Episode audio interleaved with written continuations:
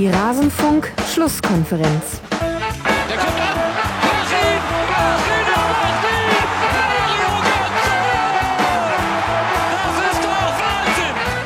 Alles zur Europameisterschaft. Ja, hallo im Rasenfunk. Servus, liebe Hörer. Schön, dass wir voneinander hören, dass ihr wieder die Schlusskonferenz eingeschaltet habt. Unsere Sendung, in der wir bisher nur über die Bundesliga geredet haben, aber das war gar nicht das Konzept der Schlusskonferenz. Es soll ja einfach nur rückblickend oder vorausschauend um große Turniere, Ereignisse und Spieltage gehen. Und dementsprechend reden wir natürlich auch über die Europameisterschaft. Und natürlich habe ich deswegen auch ein WM-Zitat ins Intro geschnitten. So macht alles Sinn beim Rasenfunk. Schlusskonferenz ist wie immer, ich begrüße zwei Gäste und das sind bekannte Stimmen für euch, wenn ihr den Rasenfunk ein bisschen verfolgt. Zum einen begrüße ich äh, den sonnenverbrannten Stefan Rommel. Servus Stefan. Hallo. Ähm, ich hoffe, den Neid in meiner Stimme hat man gehört. Ähm, und außerdem mit dabei von eurosport.de Florian Bogner. Servus Flo. Hallo, Servus, grüßt euch. So, wir reden über die EM. Seid ihr schon im EM-Feeling, Flo? Ja, so langsam geht's an. Also letzte Woche gerade bei, bei Eurosport war noch viel French Open und äh, noch gar nicht so richtig der Fokus auf die Europameisterschaft, aber mit dem heutigen Tage eigentlich, gestern hatte ich noch frei, ähm, kann man sagen, dass es, dass es jetzt richtig losgeht, auch mit der Vorfreude dann auf Freitag aufs erste Spiel. Sehr gut, so soll das sein. Wie schaut's bei dir aus, Stefan? Äh, ehrlich gesagt noch nicht so. Ähm, das kommt wahrscheinlich und hoffentlich am Freitagabend dann. Äh, ja, davon gehe ich, gehe ich jetzt einfach mal aus, obwohl mich die ersten Spiele jetzt nicht so wegknallen, aber damit müsste es normalerweise, wenn alles äh, glatt läuft, dann auch losgehen. Okay. Hallo, Wales, Slowakei. Hallo. Mhm. Ja, ja, das warten gleich einige Leckerbissen auf uns, äh, Albanien gegen Schweiz am Samstag um 15 Uhr. Aber dazu äh, wollen wir gleich erst kommen. Ich muss sagen, bei mir kam jetzt so die Vorfreude bei der Vorbereitung, muss ich sagen, als ich mich bei, mit allen Teams äh, beschäftigt habe, da ist das Kribbeln schon gestiegen. Vor allem, weil es wirklich, ja, ich hoffe, es wird eine gute EM. Ähm, bevor wir aber loslegen und mal die Gruppen nacheinander durchgehen und äh, kurz oder weniger kurz über die Mannschaften sprechen, muss ich noch zwei Ankündigungen machen. Die eine, es gibt ein Rasenfunk-EM-Tippspiel unter kicktipp.de slash Rasenfunk-EM zusammengeschrieben. Könnt ihr derzeit Stand heute noch Plätze bekommen. Guckt mal, wenn ihr Bock habt, ob ihr euch da noch mit anmelden könnt. Und noch viel wichtiger, es wird den Rasenfunk auch zur Europameisterschaft geben und zwar nicht nur in der Schlusskonferenz, wo ihr uns jetzt gerade hört und eventuell, ich will noch nicht zu viel versprechen, aber auch zu den deutschen Länderspielen es noch Ausgaben gibt, wird es eine, sagen wir mal, fast tägliche Sendung geben und zwar im Rasenfunk Kurzpass. Das heißt, abonniert auch diesen Feed, wenn ihr Interesse an kurzen, halbstündigen Sendungen zur EM habt, die ich, wie gesagt, fast täglich dann aufnehmen werde. Und da wird man dann auch euch beide wieder hören, Stefan und Flo. Freue mich schon drauf. Ich mich auch, unbändig. Es hat eine halbe Sekunde zu lang gedauert. und Stefan hat geschwiegen. Naja, ich merk's mir, ihr seid dabei. Ich freue mich. Die Hörer auch. Ähm, ja, ich würde sagen, lass mal direkt reingehen. Gruppe A fängt gleich schon mal gut an mit Frankreich. 2016 haben sie kein Spiel verloren. 3 zu 2 die Niederlande weggemacht, 4 zu 2 Russland, 3 zu 2 Kamerun. Es fällt schon auf, äh, Gegentore gab es immer. Und als Gastgeber hat Frankreich bisher immer gewonnen. Die EM 84 und die WM 98. Die Älteren und die Jüngeren erinnern sich gemeinsam daran. Flo, da kann man nichts anderes sagen als klarer Titelfavorit. Was spricht denn für Frankreich? Ja, ob sie der klare Titelfavorit sind, weiß ich gar nicht, aber die sind auf jeden Fall ähm, unter den Halbfinal, den heißen Halbfinalkandidaten. Was, was für sie spricht, ist einfach eine, eine ziemlich gut klickende Offensive, wie ich finde, also mit, mit Griezmann vorne drin, mit, mit Martial, mit, mit Giroud, den sie haben, mit, mit Payet, ähm, das ist Matuidi, also da, das sind schon Pogba nicht zu vergessen, echt Mhm. Gute, gute Jungs am Werk, äh, die jetzt auch sich in Ruhe haben auf dieses EM-Turnier vorbereiten können über die letzten Jahre und ähm, Deschamps hat es, Deschamps hat es wirklich geschafft, äh, da ja wirklich eine, eine ernstzunehmende Mannschaft hinzustellen. So diese WM war so ein bisschen die Generalprobe, da hätten sie letztlich ja auch irgendwie äh, mehr erreichen können als, als das ja doch relativ unglückliche 0-1 gegen Deutschland.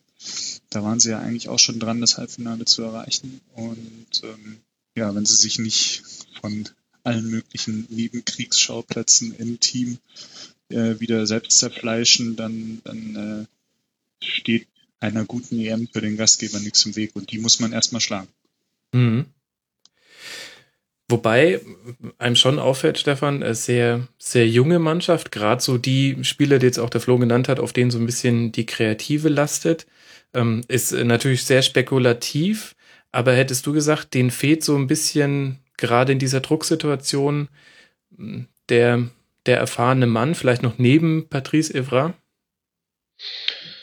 Ich glaube sogar, dass denen äh, ein, ein Spieler oder eine Figur fehlt, die ähm, die Mannschaft tatsächlich tragen kann. Also ich, ich glaube schon, dass die eine super ausgeglichene, sehr homogene Mannschaft besitzen, die auch punktuell äh, sehr, über sehr gute Einzelspieler verfügt, aber weil du vorhin schon die zwei, ähm, die zwei Titelgewinne im eigenen Land angesprochen hast, äh, da gab es jeweils eine sehr prägende Figur in beiden Turnieren. Mhm. Und die sehe ich jetzt momentan ehrlich gesagt nicht. Und noch eine Kleinigkeit, ich will jetzt nicht den Waldi Hartmann machen, aber ich glaube, dass Frankreich tatsächlich bei einem eigenen Turnier auch schon mal nicht gewonnen hat. Ich meine, dass die in den 30er Jahren mal eine WM ausgerichtet haben, aber das nur am Rande. Also mir fehlt tatsächlich eine Figur, von der ich jetzt sagen würde, also Stand heute, ähm, auf die kann man sich im Falle des Falles und wenn es dann hart auf hart kommt, auch tatsächlich verlassen und an der kann man sich hochziehen, so wie es halt äh, damals Sidan war, obwohl der glaube ich auch ein paar Spiele gesperrt war, aber nur in der Vorrunde ähm, und natürlich Platini äh, 84. Also das, das ist eine super Truppe, da gibt's gar nichts und die haben auch einen guten Trainer, aber irgendwie so das sieht mir alles zu glatt aus für, für Frankreich. Jeder nennt Frankreich und klar, der Heimvorteil, das ist alles äh, richtig und wichtig, aber genauso gut könnte man jetzt ja argumentieren, dass die auch äh, brutal äh, Druck haben und mit dem muss man halt auch umgehen können und da bin ich mir jetzt, wäre ich mir jetzt Stand heute noch nicht so sicher. Ich glaube, das wird man dann tatsächlich erst in den K.O.-Spielen sehen. Ich glaube ja, dass sich Frankreich so ein bisschen von, von Pogba erhofft, dass der so ein Spieler werden kann, der in so einem Turnier aufgeht, weil ein, ein Zidane 98, klar, der war schon äh, mit Juve ein guter Mann, war mit Girondin de Bordeaux vorher schon im, im UEFA Cup Finale, aber so richtig auf der, auf der internationalen Weltklasse-Bühne ist er ja erst mit dem Turnier erschienen und ich glaube, dass das erhoffen sie sich insgeheim von Pogba, wobei ich jetzt da nicht zu sagen vermag, ob er das auch wirklich im Kreuz hat. Also ich bin da auch eher skeptisch. Ja, er ist halt sehr jung, das ähm, muss man sagen. Vielleicht ist tatsächlich auch der springende Punkt dann gar nicht die Offensive, weil allein an den 2016er Spielen, 3-2 Niederlande, 4-2 Russland, 3-2 gegen Kamerun, sieht man ja schon, Innenverteidigung könnte eher äh, das Problem sein. Ähm, Varane ähm, hat sich verletzt. Ähm, Stefan, denkst du auch, das ist so der, der eigentliche Knackpunkt bei Frankreich? Ja, das kann natürlich sein, aber ich, ich, ich glaube, man muss dann äh, zumindest in, in den ersten Spielen bis zum, ich sage jetzt mal, Viertelfinale davon weggehen, sich auf Einzelspiele oder Einzelpositionen zu fokussieren, ob die jetzt stark oder schwach besetzt sind bei so einer Mannschaft von so einer Fußballnation. Die fangen das auch auf, also die fangen das individuell auf und über die Mannschaft auf. Das kommt dann tatsächlich erst ganz am Schluss, glaube ich, zum Tragen, wenn es wirklich um ganz um, um Kleinigkeiten äh, geht. Ähm, insofern, ja, das ist eine sehr hypothetische äh, Frage. Wenn die als Mannschaft sauber äh, defensiv funktionieren, wer weiß, vielleicht kommt es dann auf die Innenverteidiger erstmal gar nicht so großartig an. Ja, stimmt. Ich habe eh irgendwie so den Eindruck ähm, in der Vorbereitung auf diese Sendung gewonnen, das wird ein ganz krass zweigeteiltes Turnier. Dadurch, dass äh, in der Gruppenphase ja auch die besten ähm, äh, Tabellendritten weiterkommen ins Achtelfinale, was es erstmals gibt. Ähm, und damit rein theoretisch drei Unentschieden zum Weiterkommen reichen können, glaube ich, wird so sein, dass ganz viele Mannschaften, ja, ähm, also gerade die Favoriten werden ein zweigeteiltes Turnier erleben. Die spielen erst gegen Mannschaften, die sich tendenziell hinten reinstellen und dann ab dem Achtelfinale und ab dem Viertelfinale kannst du dann aber schon richtig knallen und ähm, dann, dann musst du auch auf eine andere Art und Weise spielen. Vielleicht wird man das auch an Frankreich dann beobachten können. Du hast ja bei Frankreich in der Gruppe Mannschaften, die, die eigentlich keiner spielen will. Also Rumänien und Albanien, puh Also ich glaube, da hat keiner Yippie geschrien in, in Frankreich, als sie die in der, in der Auslosung hatten. Und natürlich kannst du dich mit so, so Spielen eben gegen Rumänien und Albanien in so ein Turnier erstmal reingrooven, aber ja, da wird's auch mal ganz schnell äh, ungemütlich, wenn die da in, in Paris oder in Marseille irgendwie mit einem 0-0 in die Pause gehen und äh, da irgendwie nicht schaffen, Rumänien oder Albanien zu knacken. Also es ist alles nicht, auch mit der, mit der klar, sie werden, also Frankreich wird nicht in der Vorrunde ausscheiden. Da, davon kann man jetzt mal äh, wirklich zu, zu 100 Prozent ausgehen. Aber so richtig easy, wie es jetzt auf dem, auf dem Papier aussieht, ist diese, diese Gruppe A nicht für Frankreich. Ja, gut, das, das stimmt natürlich, ja. Ähm, interessant finde ich bei Frankreich auch, wen sie alles nicht mitgenommen haben. Also wenn man sich anguckt, Ribéry, Benzema, Valbuena, Sarko, Debuchy, alle aus unterschiedlichen Gründen, die auch nicht immer nur äh, sportlich äh, ähm, fundiert sind. Aber Stefan, da habe ich mir schon gedacht, ähm, alter Falter, was Frankreich eigentlich für ein Potenzial hat, wenn gleichzeitig ein Coman zum Beispiel oft gar nicht spielt, sondern von der Bank kommt, dann ein Griesmann in der Form seines Lebens, also ja, das ist ja, das ist ja das quasi das Deutschland-Problem. Das haben die großen Fußballnationen, die, die auch über das, also über den Unter, Unter, Unterbau noch verfügen, wo einfach die Breite so viel nach oben durchdrückt in die absolute Spitze. Äh, da ist, kommt das, kommen die Probleme zwangsläufig irgendwann und dann es kumuliert halt dann jetzt in der Nationalmannschaft auf äh, einen 23-Mann-Kader, wo eigentlich 40 Leute äh, die Befugnis hätten, daran teilnehmen zu dürfen. So ist es nun mal bei den großen Nationen. Das haben, da muss man ja froh sein, dass man so ein Problem hat. Äh, äh, alle anderen Nationen oder viele andere Nationen, der Großteil der Nationen, die jetzt selbst bei diesem Turnier dabei ist, sind, äh, die hätten die Probleme ganz gern. Insofern und nachher jetzt nur auf, auf Einzelspieler oder Einzelkönnen oder ob der jetzt eine tolle Saison in seinem Verein ges gespielt hat, zu gucken, das reicht halt eigentlich, das reicht halt nicht. Also man muss halt natürlich als Trainer dann gucken, wie das jetzt alles am besten zusammenpasst. Äh, inhaltlich, aber auch äh, was das Gruppengefüge äh, anbelangt. Gerade die Franzosen wissen ja, sind ja da ein gebranntes Kind.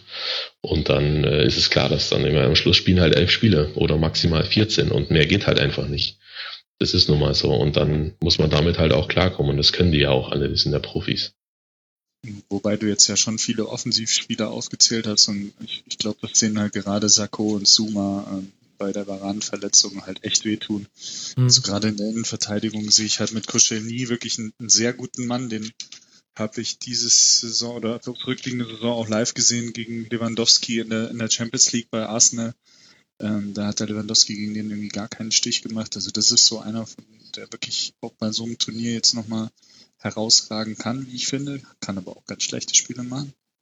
Und auf wen ich sehr gespannt bin, ist äh, im zentralen Mittelfeld, wo eigentlich ja Diarra gesetzt war, aber der auch verletzt ist. Und ähm, ich würde mich freuen, wenn da Kanté spielen würde von, von Leicester City, weil ich den äh, wirklich überragend fand, wie der das bei Leicester gemacht hat. Hat mich so ein bisschen an äh, ja, Claude Makelele auf Ecstasy irgendwie, äh, auf Energy Drink, Entschuldigung, kein, keine, kein Doping oder Drogen, so ein bisschen erinnert und ähm, er ist ein guter, guter Typ, das macht Spaß, dem zuzusehen. Und da kann dann schon was abgehen, wenn du Kanté und Pogba hast im Zentrum. Also schauen wir mal. Ich kann gut werden. Ja, ich glaube, da sind wir uns alle einig. Ähm, wir wollen jede Mannschaft einordnen in vier Kategorien. Titelkandidat, Überraschungstitelkandidat, Durchschnitt und Fallobst. Äh, ich glaube, bei Frankreich sind wir uns wahrscheinlich alle einig, äh, Titelkandidat und das ist auch nicht so arg originell. Oder will jemand widersprechen? Ich nicht. Ich nicht. Ich auch nicht. Alle keine Eier. Na gut. Ähm, und ich habe hab eine neue äh, Floske gelernt. Äh, die Breite drückt in der Spitze nach oben. das fand ich sehr schön, Stefan. Schöne Wortschöpfung. So, dann äh, gucken wir uns die zweite Mannschaft an in der Gruppe A. Die Schweiz haben in der Quali gespielt. Äh, sieben Siege, drei Niederlagen, 21 Punkte, zweiter hinter England geworden. Im Grunde war die Quali geprägt durch zwei Niederlagen gegen England und ansonsten war das sehr souverän. Und das, was der Schweiz so viel Hoffnung gibt, ist, dass die U17-Weltmeister von 2009 jetzt im besten Alter sind. Seferovic, Rodriguez und Chaka waren da mit dabei. Flo, wo siehst du denn die Schweiz jetzt in der Gruppe und im Turnier? Soll ich ehrlich sein? Klar. ich äh, habe da irgendwie nicht so, ich sehe da nicht so viel Gutes bei der Schweiz. Also da ist mir schon fast zu viel Gerede von alles ist möglich und äh, wir können bis zum Titel durchgehen. Und äh, aber irgendwie fand ich jetzt die letzten Testspiele nicht so überzeugend. Und für mich ist die Mannschaft halt auch immer noch sehr zwischen, wir können mal 2-5 bei der WM gegen Frankreich verlieren und ja, wir können auch mal 1-0 gegen Spanien gewinnen. Aber irgendwie so keine Konstanz oder jetzt auch nichts, wo, wo ich jetzt sage, die müssen jetzt sowohl als Albanien als auch Rumänien irgendwie zwingend weghauen. Ähm, da ist viel Qualität da, aber so Spieler wie Shakiri oder Memedi, die haben irgendwie, oder auch Seferovic, die haben für mich in den letzten zwei, drei Jahren einfach es verpasst, irgendwie den, den großen Leistungssprung nochmal nach vorne zu machen, den es halt irgendwie so braucht für, für Spieler in dem Alter. Und Chaka, also klar, der geht jetzt zu Arsenal, der wird sich in der Premier League vielleicht auch mit seiner, mit seiner körperlichen Stärke ähm, behaupten können, aber auch von dem bin ich noch nicht so überzeugt, dass er so eine Mannschaft wie die Schweiz wirklich bei so einem EM-Turnier führen kann. Und ja, deswegen bin ich jetzt erstmal pessimistisch, was die Schweiz angeht. Schließt du dich da an, Stefan? Ja, pessimistisch äh, äh, wäre für mich jetzt zu hart, aber ich finde die auch eine Wundertüte. Also das äh, sehe ich dann schon auch wie Flo so, dass bei denen echt alles möglich ist. Die, da kann man sich gut vorstellen, dass die gegen Frankreich, weil es weil es halt ihrem Spiel äh, dann zu Pass kommt, dass sie da dann was reißen, aber dann äh, gegen Albanien auf einmal nicht über ein Unentschieden hinauskommen.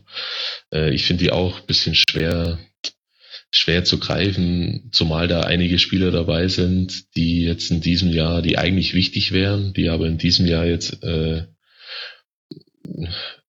nicht besonders gut gespielt haben, beziehungsweise ähm, gar nicht gespielt haben. Also Memidi ist zum Beispiel einer, der ein Jahr mhm. verschenkt hat.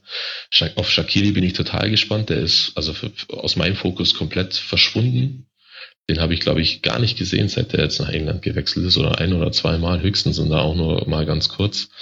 Und von, äh, so, weiß ich nicht, von zum Spiel wie Embolo äh, äh, spricht man ja wahre Wunderdinge und das wird sie jetzt halt auch zeigen dann, ob die dann das A wieder abrufen können oder überhaupt zum ersten Mal abrufen.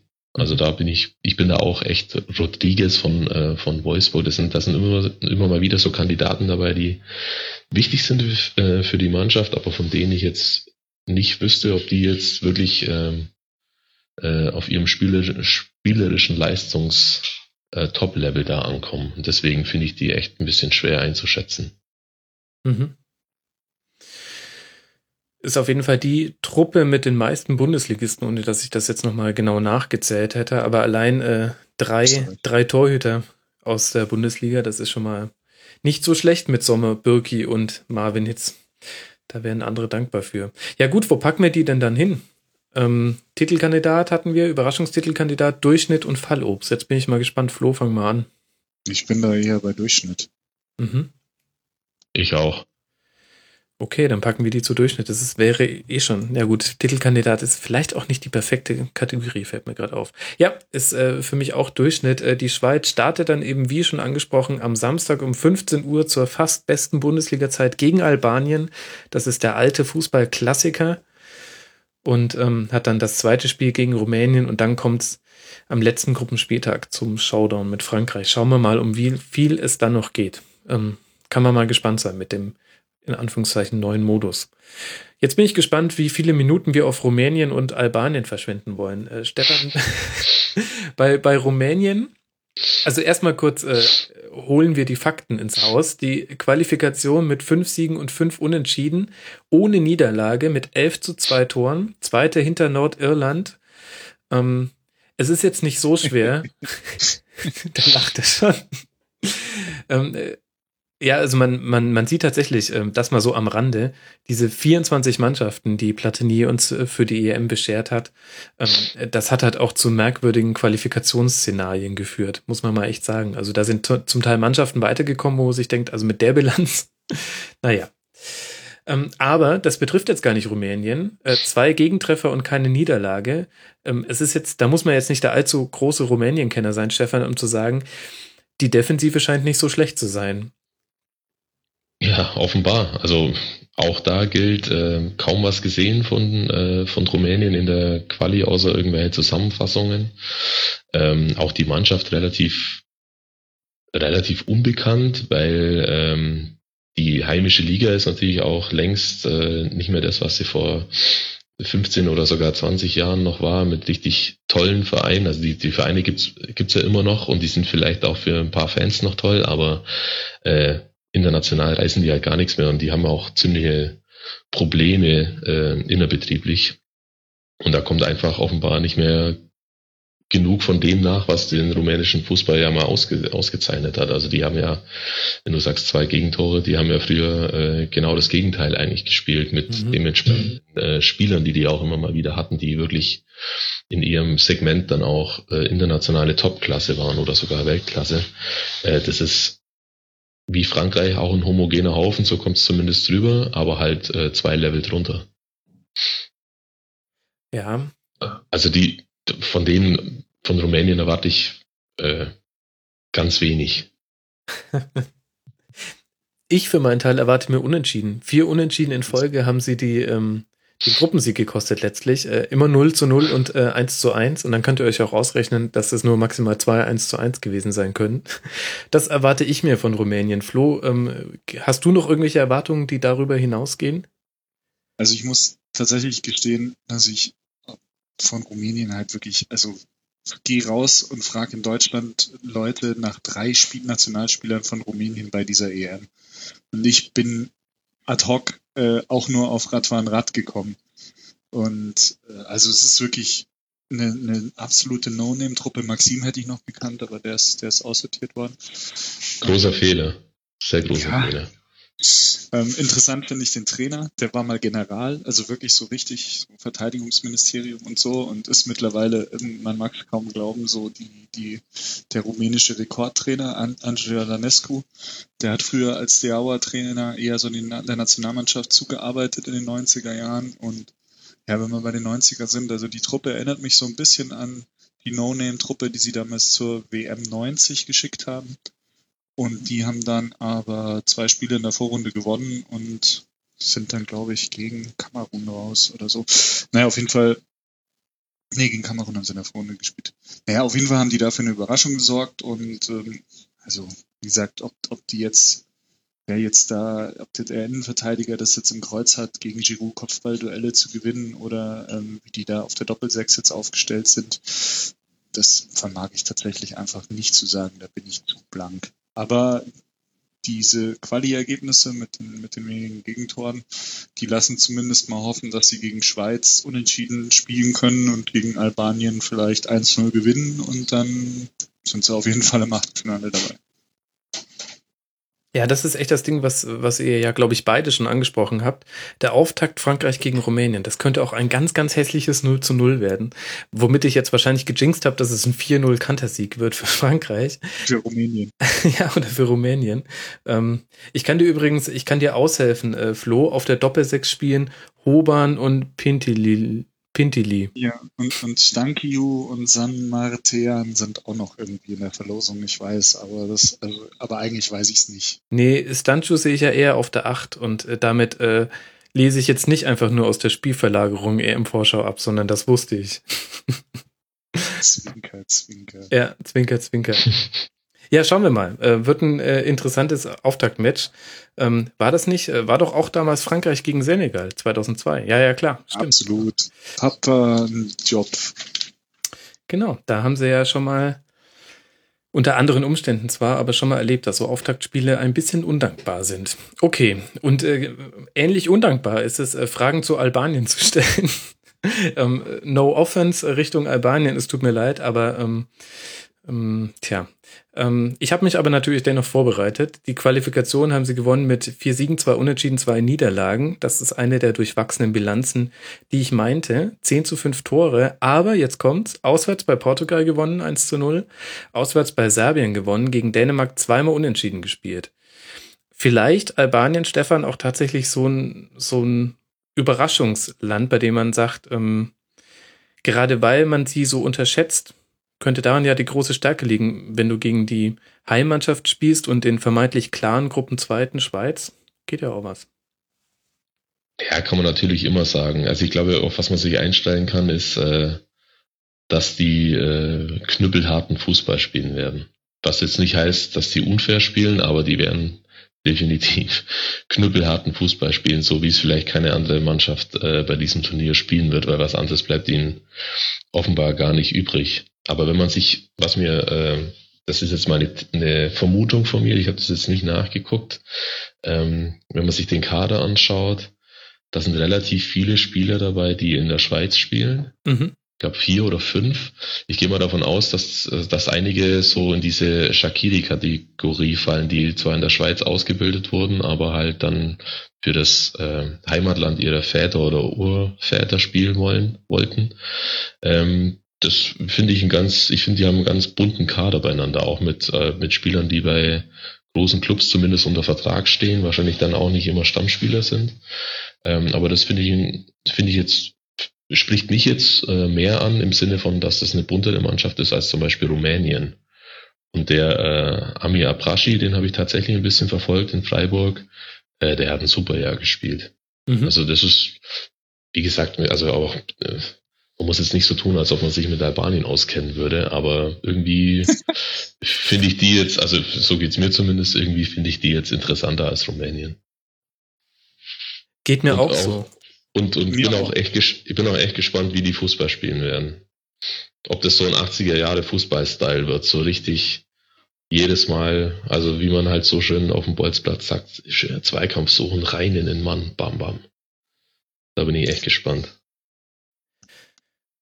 Ja, aus der Quali kann ich mich noch dran erinnern, dass sie wirklich sehr gut bei Content sind. Ich glaube, so haben sie auch das 1 zu 0 bei Portugal geholt und ähm, so haben sie auch die Serben auswärts ähm, auseinandergenommen. Ja. Hinten drin überraschend viel äh, oder erfrischend viel Mann, Manndeckung. Das ist dann immer, da muss man dann taktisch nicht so arg beschlagen sein, um das zu erkennen. Deswegen mag ich Mannschaften, die Manndeckung spielen. Das werden wir, glaube ich, auch bei dieser M4 nochmal sehen, wenn mich nicht alles täuscht. Ähm, War das nicht, war das nicht auch die, die, die Geschichte mit der Drohne bei Albanien gegen irgendjemand, Serbien Ja, oder ja, das sowas? war in Serbien, das Ah, war das ja. Abbruchspiel Alles klar, okay, und dann 3-0 gewertet für Albanien. okay. Also ich, ich erwarte von denen spielerisch mehr als von Rumänien, weil ich glaube schon, dass die hinten eher so die, ähm, ja, ich sag jetzt mal, nicht die feine Klinge spielen werden, aber, aber so einer wie Lorik Czana, der, der hat Serie A-Erfahrung, der Hüsei, der Rechtsverteidiger, spielt bei Napoli und Mhm. dementsprechend demnächst auch äh, auf dem internationalen Parkett noch mehr eine Rolle. Und mit Taulan Chaka haben sie den, den Bruder von Granit Chaka im Mittelfeld, mit Abrashi eben auch. Und ja, und wie Stefan das schon angesprochen hat, mit der schweizerischen Ausbildung und viele mit schweizerischer Vergangenheit, das wird ein extrem emotionales Duell mhm. am, am Samstag. Also erwarte ich ganz einfach, weil eben auch viele, die für Schweiz spielen, ähm, einen albanischen oder einen Kosovo-albanischen äh, Migrationshintergrund haben. Und deswegen kommt es da auch ein bisschen drauf an, wer, wer da halt sich besser im Griff hat, letztlich gegen, gegen die, die jeweils andere Nation eben zu spielen. Und also Albanien, das ist für mich wirklich die Mannschaft, gegen die keiner spielen will bei dieser ganzen EM. Und äh, für mich könnten die könnten die durchaus das deswegen habe ich auch gesagt, ich bin bei der Schweiz nicht ganz so optimistisch, weil ich weil ich sowohl Rumänien als auch Albanien in der Position sehe, zumindest gegen den einen oder gegen den anderen einen Unentschieden oder vielleicht sogar einen Sieg zu holen. Also gerade gegen die Schweiz. Mhm. Hast jetzt auch schon alle interessanten Spieler genannt, bis noch auf Mergi Mavrei, den kennt man halt noch vom FC. Aber ansonsten tatsächlich, ähm, wer hätte das auch gedacht, dass man bei Albanien mehr Spieler kennt als bei Rumänien? Wo packt man die beiden denn jetzt hin, Stefan? Äh, Rumänien und Albanien? Ist einer von beiden Fallobst oder beide Durchschnitt? Ich sage jetzt mal beide Durchschnitt. Ich finde die Gruppe, die liest sich so ein bisschen langweilig, aber irgendwie finde ich die gar nicht so uninteressant. Ähm, weil halt keine Mannschaft da ist, die, die klar abfällt. Deswegen, also da halte ich halte es für durchaus äh, wahrscheinlich, dass es da tatsächlich zwischen drei Mannschaften um Platz zwei geht. Ja, bin ich auch dabei, wobei ich Albanien noch so ein, ein, ein Jota mehr Überraschungspotenzial zutraue als, als Rumänien. Ja, ich würde sagen, wir machen mal aus der Kategorie Überraschungstitelkandidat einfach Überraschungskandidat, weil es ein bisschen fies ist, das nur auf den Titel zu reduzieren, finde ich. Und da kann man, finde ich, Albanien tatsächlich reinpacken. Wir müssen auch ein bisschen nach vorne gehen, Jungs. Wir können nicht immer Ja, so klar. hier Mainstream. Sowieso. Ja, dafür, dafür ist der Rasenfunk bekannt. Für harte Spekulationen am Rande der, des Boulevard. So. Und damit äh, haben wir auch perfekte Gruppe gebaut. So, Gruppe B. Wir werden jetzt reden über England, Russland, Slowakei und Wales. Da bin ich schon sehr gespannt auf eure Meinung. Und wir fangen natürlich bei England an. Äh, Flo, England haben wir ja ähm, direkte Erinnerungen. Im März gab es da dieses Länderspiel in Berlin, das verloren ging nach 2 zu 0 Führung. Was hast du denn, hast du an das Spiel noch Erinnerungen? Was kann man aus dem Spiel mitnehmen, was vielleicht stellvertretend für England ist? Also so richtig mitnehmen jetzt mit interpretieren zur EM kann man, finde ich, gar nichts. Außer halt, dass England nicht mehr so eine stumpfe Truppe ist wie die letzten sechs Jahre oder diese, diese Lost Generation mit, mit Lampard und, und äh, Gerrard und so. Das war gestern wirklich. Und ich finde England ein, ein spannendes Team, ein junges Team, ein talentiertes Team. Und ich traue denen durchaus zu, bei den nächsten zwei, drei Turnieren inklusive diesem mal um den Finaleinzug mitzuspielen. Und äh, aber ob das jetzt diesmal schon klappt, müssen wir mal gucken. Stefan, siehst du ähnlich? England wird ja von vielen als Favorit gehandelt. Da habe ich mich gefragt, ehrlich gesagt, ob man da nicht die Quali ein bisschen überbewertet. Das war, es war eine Monster-Quali. Zehn Siege und das war es auch schon. Kein Unentschieden, keine Niederlage. 31 zu drei Tore. Aber ich finde, dass äh, gerade die Quali jetzt zu dieser eben nicht so ganz aussagekräftig ist. Ähm, also in einer Gruppe mit Schweiz, Slowenien, Estland, Litauen und San Marino, da kannst du auch, wenn du in den richtigen Spielen deine Leistung abrufst, mit zehn Siegen durchmarschieren. Ja, absolut. Also ich, ich kann vieles von dem unterschreiben, was der Flo gerade erzählt hat, aber äh, ich vergleiche die jetzt mal so ein, so ein bisschen mit äh, Belgien von vor zwei Jahren, vor der WM, die echt eine junge, äh, qualitativ oder individuell äh, hochwertige äh, Mannschaft stellen. Aber die sind jetzt dieses Jahr noch nicht dran. Auch, also wenn es ganz, ganz, wenn es gut läuft, dann packen sie es ins Halbfinale, glaube ich, aber ehrlich gesagt gar nicht mal dran unbedingt. Ähm, weil ich auch nicht so ganz überzeugt bin von Roy Hodgson. Der, Mhm. jetzt, der das super gemacht hat, der echt eine schwierige Aufgabe hatte nach dem Komplettdesaster vor zwei Jahren. Ähm, der das, was will man ihm vorwerfen? So gut wie gar nichts. Der hat echt einen sauberen Cut jetzt oder um, Umbruch, äh, tolles Bundesliga-Wort, der hinbekommen. Ähm, die Quali hast du schon angesprochen. Die Testspiele sind, sind gut. Äh, neuer Geist in der Mannschaft. Das ist eigentlich so das, das größte Plus, das ich sehe, dass dieses, diese, dieser komplette Fokus auf drei, vier, fünf Spieler, die über allen anderen stehen, äh, dass der halt endlich mal weg ist und dass da auch sauber, äh, dass da auch sauber rasiert wurde, bis auf Rooney und selbst der hat es ja momentan recht schwer. Mhm. Ähm, ich, das macht sie schon gefährlich, aber irgendwie, also nochmal, ich, ich, ich könnte es jetzt nicht an was Handfestem festmachen, aber Roy Hodgson als Trainer äh, überzeugt jetzt nicht, wobei du hast ja vorhin kurz das Testspiel gegen Deutschland angesprochen, da waren sie tatsächlich richtig gut Mhm. über, über weite Phasen, weil da haben sie ja äh, wirklich, also wirklich was gespielt, das total nach, äh, nach konzeptionellem Fußball aussah. Und das hatten die ja, also ich kann mich jetzt nicht dran erinnern, wann England immer mit super Vorschusslorbeeren in ein Turnier gestartet, wann, wann England das tatsächlich dann in einem Turnier auch mal umsetzen konnte. Die sind sich dann oft auch selber im Weg gestanden durch aller, mit allerlei Zeug. Aber da war auch, da hast du immer das Gefühl gehabt, ja, das ist eine Ansammlung von tollen Spielern, aber die wissen jetzt nicht, was sie machen sollen. Das ist diesmal schon anders, aber ich glaube nicht, dass es ganz nach vorne reicht.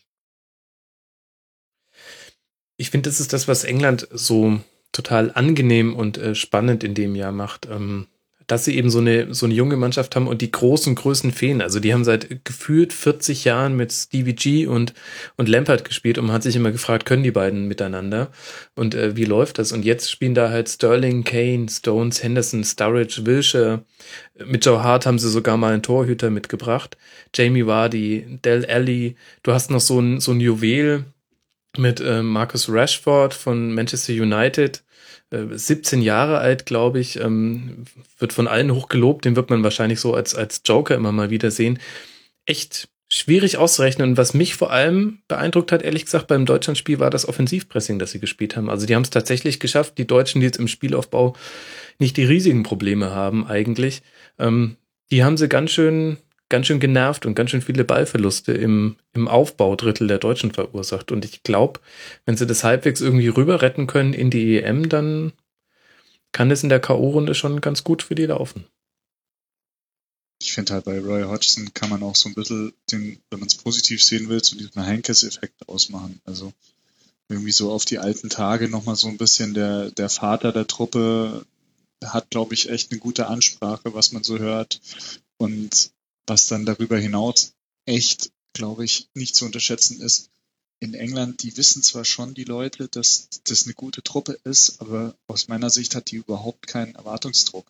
Also von dieser Gen Generation Gerard Lampard hat man halt irgendwie alle vier, zwei Jahre irgendwie erwartet, dass da irgendwas wird. Mhm. Und jetzt ist es eher so ein, also so interpretiere ich das, so ein bisschen so ein ungläubiges Staunen und so ein erstmal so, also eigentlich, ey, die sind ja richtig gut. Also, ey, vielleicht können wir ja, aber, also ich will gar nicht so richtig dran glauben, weil wir verkacken es ja eh immer kurz vor Schluss, aber ähm, ja, und ich glaube, das tut der Mannschaft echt gut. Und ähm, Stefan sagt, er erinnert sie an die Belgier vor, vor 2014. Wenn ich ein Engländer wäre, ich würde sagen, boah, wir haben eine Mannschaft wie Belgien 2014. Also das ist ja wirklich die beste englische Truppe seit, seit 30 Jahren so gefühlt. Und mich erinnern sie eher so an die Deutschen 2010. War auch so eine junge Mannschaft, die damals dann mit einem 4-0 gegen Australien dann irgendwie so durchs Turnier getragen wurde. Wenn jetzt England am Samstag gegen Russland 4-0 gewinnt, was, was, sie, was sie durchaus im Kreuz haben, dann kann sowas natürlich dann auch tragen. Dann hast du ein extrem wieder, das ist immer wieder emotionales Spiel gegen, gegen Wales, ähm, wo sie sich aber eigentlich von ihrer fußballerischen Qualität auch gegen, gegen eine Fünferkette von Wales äh, irgendwie durchsetzen müssten. Und du gegen die Slowakei, da geht's dann wirklich dann nur noch um Gruppenplatz eins oder zwei höchstwahrscheinlich. Und ja, dann bist du schnell schon mal gut drin im Turnier, kriegst im Achtelfinale vielleicht einen, einen einfachen Gegner. Ähm, und dann im Viertelfinale ist halt dann 50-50, egal gegen wen. Also ich sehe jetzt keine Mannschaft, die England absolut überlegen wäre im Turnier.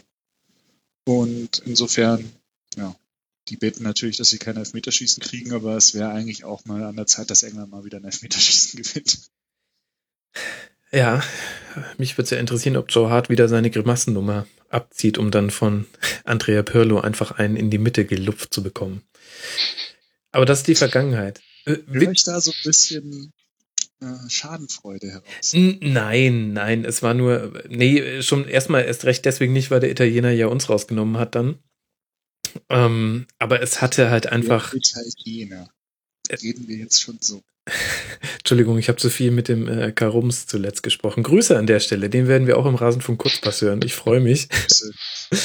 ähm, nee, aber das hatte halt einfach so viel, ja, das hatte einfach so viel Pirlo. Das war einfach, ähm, geht weniger gegen Harz, sondern eher, ja, Pirlo. Guter Mann. Hast, so. hast du diesen Pirlo-Tweet von heute gesehen? Ja, Wahnsinn. Er kann sogar einfach in irgendeinem äh, Hinterhof in der Bronx stehen oder in Brooklyn wahrscheinlich eher. Äh, von, von gestern war der, glaube ich. Oder vorgestern. Ja. Ja, er hat einfach Stil. Das muss man sagen. Aber wir sind kein Mode-Podcast. Noch kurzer Fakt zu England. England von der Nominierung her das Anti-Deutschland. Weil die haben mit Kane, Rooney, Sturridge, Vardy und Rashford fünf Angreifer mitgenommen und ähm, die hat er alle in den vorläufigen M-Kader berufen, logischerweise. Und man hat eigentlich gedacht, na mindestens einen muss er daheim lassen, am ehesten den jungen Rashford. Und ähm, er hat alle fünf mitgenommen und Hodgson sagt danach, ja, die, Balance, die Balance stimmt. Wenn überhaupt, dann neigt es etwas in Richtung Offensive. Na dann. Ich finde super. Ja, ich finde es auch gut. Also vor allem, weil ja alle sagen, es wird so eine defensiv geprägte EM. Und äh, das kann natürlich sehr gut sein. Es gibt sehr, sehr viel hässliche Fünferketten, die da rumlaufen. Ähm, haben wir zum Teil ja auch schon drüber gesprochen. Aber vielleicht kommt da mal die Gegenbewegung. So Turniere sind ja immer wieder so taktische Vorboten oder zeigen zumindest so größere Entwicklungen auf. Vielleicht kommt ja jetzt die offensive Gegenbewegung. Ich will da nicht so pessimistisch sein. So, Jungs, wo packen wir die denn dann jetzt hin? Äh, Titelkandidat, Überraschungskandidat? Stefan? Äh, das ist beides, aus meiner Sicht beides nicht. Das ist kein, die werden äh, nicht Europameister werden und Überraschung ist auch schon dahin, weil sie einfach, das ist zu augenscheinlich, dass sie eine gute Mannschaft haben. Äh, die können schon einiges erreichen, wie gesagt, aber ganz nach oben äh, wird's, für ganz oben wird's nicht reichen. Ich bin aber trotzdem gespannt, wie sie jetzt äh, mit dieser völlig neuen Konstellation für englische Verhältnisse ähm, umgehen und was sie dann jetzt diesmal tatsächlich draus machen. Okay. Flo, jetzt musst du mir helfen, wo packen wir denn jetzt dann hin? Ich bin bei Titelkandidat. Also, ich sage jetzt nicht Titelkandidat Nummer eins, aber ich sehe die eigentlich schon ums Halbfinale mitspielen. Ja, wenn ich ehrlich bin, sehe ich die ehrlich gesagt auch da oben. Allein, weil ich es ähm, gut fände. Ich finde das, ich, ich mag das, wenn Mannschaften irgendwie offensiv spielen, wenn die, wenn die mit jungen Spielern spielen. Ich schreibe es jetzt zu Titelkandidat, aber wir haben äh, notiert, äh, Stefan, dass du dich davon ausdrücklich distanzierst. Ja. gut. Sagt er mit einer gewissen Härte, das habe ich schon gehört. Passt dann ganz gut, weil wir wollen jetzt auch über Russland reden. äh, in der Qualifikation als Zweiter hinter Österreich und noch vor Schweden weitergekommen mit sechs Siegen und zwei Niederlagen. Haben beide Male gegen Österreich verloren. Das eigentlich Interessantere ist aber eigentlich, was, was passiert ist nach der ersten Niederlage. Äh, Capello hat sich verabschiedet von Russland oder wurde verabschiedet und Slutsky wurde sein Nachfolger. Und da freuen sich die Engländer total. Mr. Slutsky. Ich bin dir dankbar, dass du ihn gemacht hast. Ähm, bis dahin hatten sie in der Quali nur gegen Liechtenstein und Montenegro gewonnen und danach ähm, hat das aber tatsächlich rumgerissen und ähm, Russland mit Roman Neustädter vom FC Schalke 04 ähm, hat zumindest vom Gefühl her einen besseren Vibe in der ganzen Qualifikation aufgenommen. Stefan, was, was sind so deine Einschätzungen zu, zu dieser Mannschaft? Was kann man von denen erwarten? Ich glaube, dass das eine ganz äh, solide Truppe ist, die in dieser Gruppe äh, Zweiter wird hinter England. Ähm, mir fehlt aber die Fantasie zu glauben, dass die übers Viertelfinale hinauskommen. Im Gegenteil, ich glaube, dass die bei der, beim ersten K.O.-Spiel, ähm, das werden sie nicht überstehen, egal wie der Gegner heißt. Und äh, die, wie gesagt, die Mannschaft ist, die ist okay, aber das ist halt so, wenn man es jetzt auf Vereinsfußball runterbrechen wird, das ist eigentlich, finde ich, eine Europa League-Mannschaft und keine Champions League-Mannschaft. Äh, ein einziger Legionär, den haben sie jetzt vor ein paar Tagen eingebürgert, hast gerade schon gesagt, äh, Roman Neustatter, wenn ich es richtig im Blick habe. Alle anderen spielen in der heimischen Liga. Mhm. Natürlich, weil sie da ordentlich Geld verdienen können, aber das äh, irgendwie sagt das ja auch ein bisschen was über die Mannschaft aus. Also dass es quasi jetzt keiner mehr äh, nachhaltig irgendwo ins, ins europäische Top-Ausland oder ja, ins europäische Top-Ausland äh, schafft und da auch spielt das ist irgendwie dann doch auch ein Qualitätssiegel, äh, das jetzt nicht unbedingt dafür spricht, dass die da besonders weit kommen. Wie gesagt, ordentliche Truppe, äh, aber ja, also wenn ich mir jetzt auf was Konkretes festlegen würde, würde ich sagen Achtelfinale und Ende. Was ich ja interessant finde bei Russland, Flo, ist, ähm, die sind in einer Umbruchssituation und die gucken eigentlich eher Richtung 2018 zur WM zu Hause und haben sich ja dafür eigentlich auch Capello geholt und ihn fürstlich entlohnt, was man so lesen konnte. Und jetzt gucke ich mir an, äh, Altersdurchschnitt 29,3 Jahre, nur Irland hat einen älteren Kader bei der EM. Ähm, es sind zwar ein paar junge Leute mit dabei, aber ehrlich gesagt muss ich sagen, so mit Perspektive auf 2018 habe ich das dann doch eher überrascht. Ganz grausam. Also die haben Golovin, der ist 20 und ansonsten haben die, glaube ich, einen 24-Jährigen und dann geht es schon Richtung 28, 29. Hinten die ewig, ewigen Beresutskis und Ignacevic. Äh, es hat sich auch immer noch kein besserer gefunden als Akinfeev fürs Tor. Mhm. Dann haben sich jetzt kurz vor der EM noch Shagoyev und Denisov, also so das Herzstück im Mittelfeld verletzt. Und also ich, ich ich soll ja ehrlich sein, ich halte diese, diese russische Liga mittlerweile leider für eine sehr große Inzestveranstaltung. Ähm, die, die kochen da so ein bisschen in ihrer, in ihrer eigenen Suppe oder, oder dampfen da in ihrem eigenen Borscht so ein bisschen. Und, ähm, also ich, ich, kann, ich kann dieser Truppe echt nicht viel abgewinnen. Und ähm, wenn die gleich gegen England auf den Sack kriegen, wovon ich jetzt irgendwie ausgehe, dann spielen sie gegen die Slowakei, von der ich sehr viel mehr halte als in Russland. Und äh, ja, Wales ist so eine bisschen so eine Wundertüte. Für mich also, für, mich ist, ist Russland äh, fast, fast, wie war, wie hieß es, Kanonenfutter? Nee, Fallobst. Fallobst, haben wir gesagt. Ja, also ich sehe die nicht auf Gruppenplatz zwei. Also da, dazu fehlen mir auch irgendwie so die Typen und so die, also da haben halt mal, da hat halt mal so ein Aschavin gespielt, ja, oder, oder manche Spieler, die halt auch mal interessant waren für, für Chelsea, auch wenn sie sich da nicht haben durchsetzen können. Und pff, momentan ist es irgendwie eine ganz biedere Truppe. Ich mag die, ich mag nicht, wie die spielen und ich kann mir auch nicht vorstellen, dass die, dass sie wirklich weit kommen bei der EM. Ja, erstaunliche Entwicklung wirklich, die Russland durchgemacht hat, jetzt auch mit Bezug auf die letzte EM, wenn man sich mal überlegt, wie sie da angetreten sind und unter den Vorzeichen von 2018 eben. Ich glaube, das hat man sich insgesamt ein bisschen anders vorgestellt. So, ähm, ich zitiere kurz aus der sehr, sehr hervorragenden Spielverlagerungs-EM-Vorschau. Eine abschließende Bewertung der russischen Mannschaft fällt insofern schwer, als dass sie, wie viele andere teilnehmende Nationalteams, in purer Mittelmäßigkeit badet. fand ich, fand ich gut. Kann man es auch sagen. Ähm, das spricht eher für Durchschnitt. Ähm, Flo sagt Fallobst. Äh, Stefan, wo packen wir es hin? Ja, ich durchschnittlich, aber gesagt, also für mich sind die, äh, werden die Zweite in der Gruppe und äh, das ist aber dann auch ihr Maximum. Also nicht großartig was erwarten von der Mannschaft. Ja, und ich finde, das ist tatsächlich ein Punkt, den, man, den wir jetzt bei den nächsten beiden Mannschaften noch diskutieren sollten. Ähm, wie groß die Chancen von Russland auf Platz zwei sind. Fangen wir mal mit der Slowakei an. In der Quali sieben Sieger, ein Unentschieden, zwei Niederlagen. Wir sind Zweiter hinter Spanien geworden. Haben Spanien auch mit 2 zu 1 besiegt. Flo, Du hast gerade schon so ein bisschen angedeutet, von der Slowakei kann man durchaus ein bisschen was erwarten. Hat sich ja auch jetzt in diesem Testspiel gegen Deutschland angedeutet, auch wenn das nur zu 45 Minuten vielleicht sportlichen Wert hatte. Ich habe es nicht gesehen, muss ich ehrlich sein, bin trotzdem überzeugt davon, ähm, dass, also ich finde, ich habe das Quali-Spiel gegen Spanien zufällig gesehen. Äh, dass, da ist Musik drin, da ist Beat drin, die haben, die haben einen guten Trainer, die, die sind gut aufgestellt die haben Typen mit Skittle und, und Hamsik und so. Gibt schlechtere Mannschaften jetzt bei, bei der, bei der EM und gerade auch in der, in der Gruppe B. Ich mag den Trainer, den, den Jan Koschak, der ist ein cooler Typ irgendwie. Und ähm, magst du auch den Fußball, den sie spielen? Für was, ähm, wie ist Slowakei jetzt zum Beispiel gegen Spanien aufgetreten? Über 90 Minuten habe ich es nicht gesehen.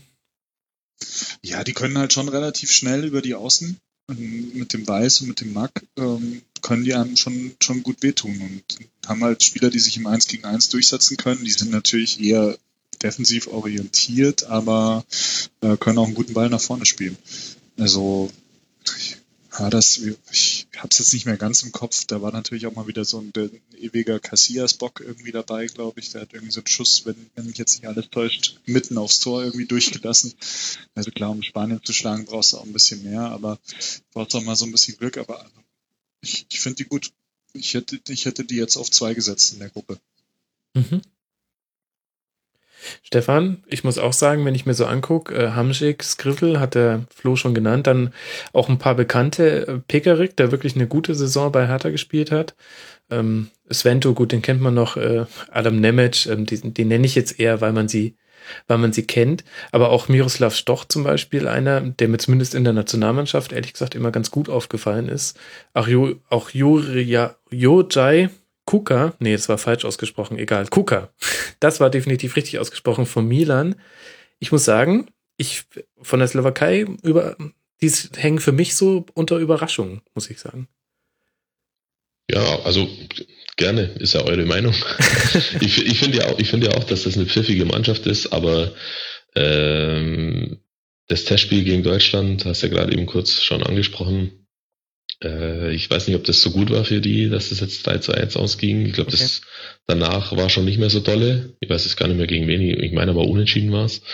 Ähm, ist ja auch egal, aber was ich da, was da schon auffällig war, äh, gegen eine deutsche Mannschaft im, mit, im Standgas, äh, konntest da in dem Spiel natürlich auch nach 20 Minuten drei oder nach einer halben Stunde 3-0 für die anderen stehen. Also man darf sich davon jetzt nicht unbedingt blenden lassen. Ich sehe das auch so, dass die, die haben so die haben so ein, so ein gewisses Etwas und Esprit und auch echt gute Einzelspieler, von denen man auch einiges erwarten darf.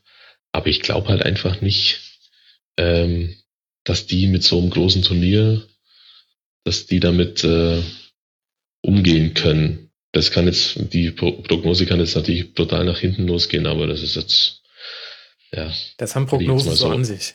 Ja, dann klar, aber das ist, also dann bin ich doch eher konservativ und sage, äh, die Russen wären Zweiter und die Slowakei darf dann aber als, als einer der sechs besten Dritten weiterkommen. Der von dir erwähnte Test war 0-0 gegen Nordirland übrigens. Wie ah, okay. auch Deutsch, ja, genau. Deutschland bei der EM. Hm. Ja, Stefan, dann musst du mir jetzt aber sagen, dann siehst du ja Wales auf vier. Warum zur Hölle Ganz das genau. denn? Ja, warum denn nicht? Ich also, bin hier der, der die Fragen stellt. Ja, okay. Das ist natürlich sehr richtig, was du sagst. Ja, Wales ist natürlich, also es ist schon eine Überraschungsmannschaft, dass sie überhaupt dabei sind. Das steht, glaube ich, außer Frage. Und es gibt natürlich ganz tolle Einzelspieler da ähm, in der Mannschaft. Ähm, aber ich, da, da geht's mir wie bei, das, bei der äh, Slowakei auch irgendwie so, da fehlt mir was. Ich kann es nicht genau, kann nicht genau sagen, was es ist, aber so, die kommen jetzt, ach, jetzt kommen wir immer nach gefühlten 50 Jahren mal wieder äh, bei einem großen Turnier dabei. Jetzt werden wir gleich mal Zweiter. Da glaube ich einfach nicht dran. Ich glaube, dass die äh, Letzte werden in ihrer Gruppe. Ich weiß nicht, ich habe den Eindruck, wenn ich so die äh, Dro Gruppe durchspiele, dann ähm, entscheidet sich für mich ziemlich viel schon im ersten Spiel Wales gegen Slowakei. Und für mich geht's da eher um Gruppenplatz zwei, weil ich Wales als sehr, sehr gut organisierte Mannschaft jetzt in der Quali gesehen habe. Äh, hinten drin auch mit einer Fünferkette. Ähm, manchmal pendelnde Viererkette, das habe ich jetzt auch nicht so genau gesehen. das, ähm, das äh, können die Wales-Experten mir gerne im Nachhinein erklären. Aber ich fand ehrlich gesagt, dass die sehr, sehr kontrolliert gespielt haben und vielleicht kann das tatsächlich schon reichen. Und dann hast du halt einen Joe Allen, Aaron Ramsey und einen Gareth, ba Gareth Bale.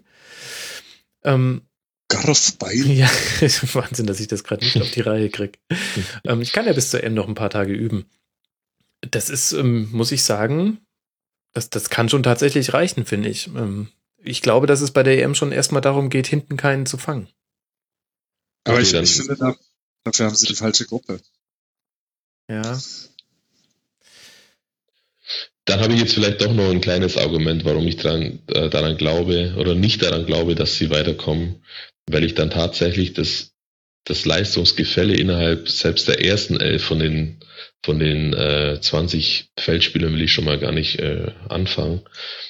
Das ist mir schon zu groß. Also du hast dann eine Mannschaft, die natürlich ähm, auf manchen Positionen überdurchschnittlich gut besetzt ist oder zumindest so, dass sie da eine Chance hätten. Aber dann gibt's vielleicht zwei, und wenn es nur zwei oder drei Positionen sind in so einem Team, die dann nicht immer 90 Minuten lang höchst konzentriert und im Maximaltempo mithalten können, dann hast du ein Problem, selbst bei so einem aufgeblähten Turnier jetzt. Und deswegen glaube ich, dass Wales äh, in der Summe schlechter, schlechter aufgestellt ist als die anderen drei Mannschaften in ihrer Gruppe und ich befürchte, ich würde es denen ja gönnen, aber ich befürchte, dass sie das mit ihrer, mit ihren zwei, drei Weltklasse-Spielern, die sie haben, nicht in drei Spielen äh, kompensieren können. Mhm.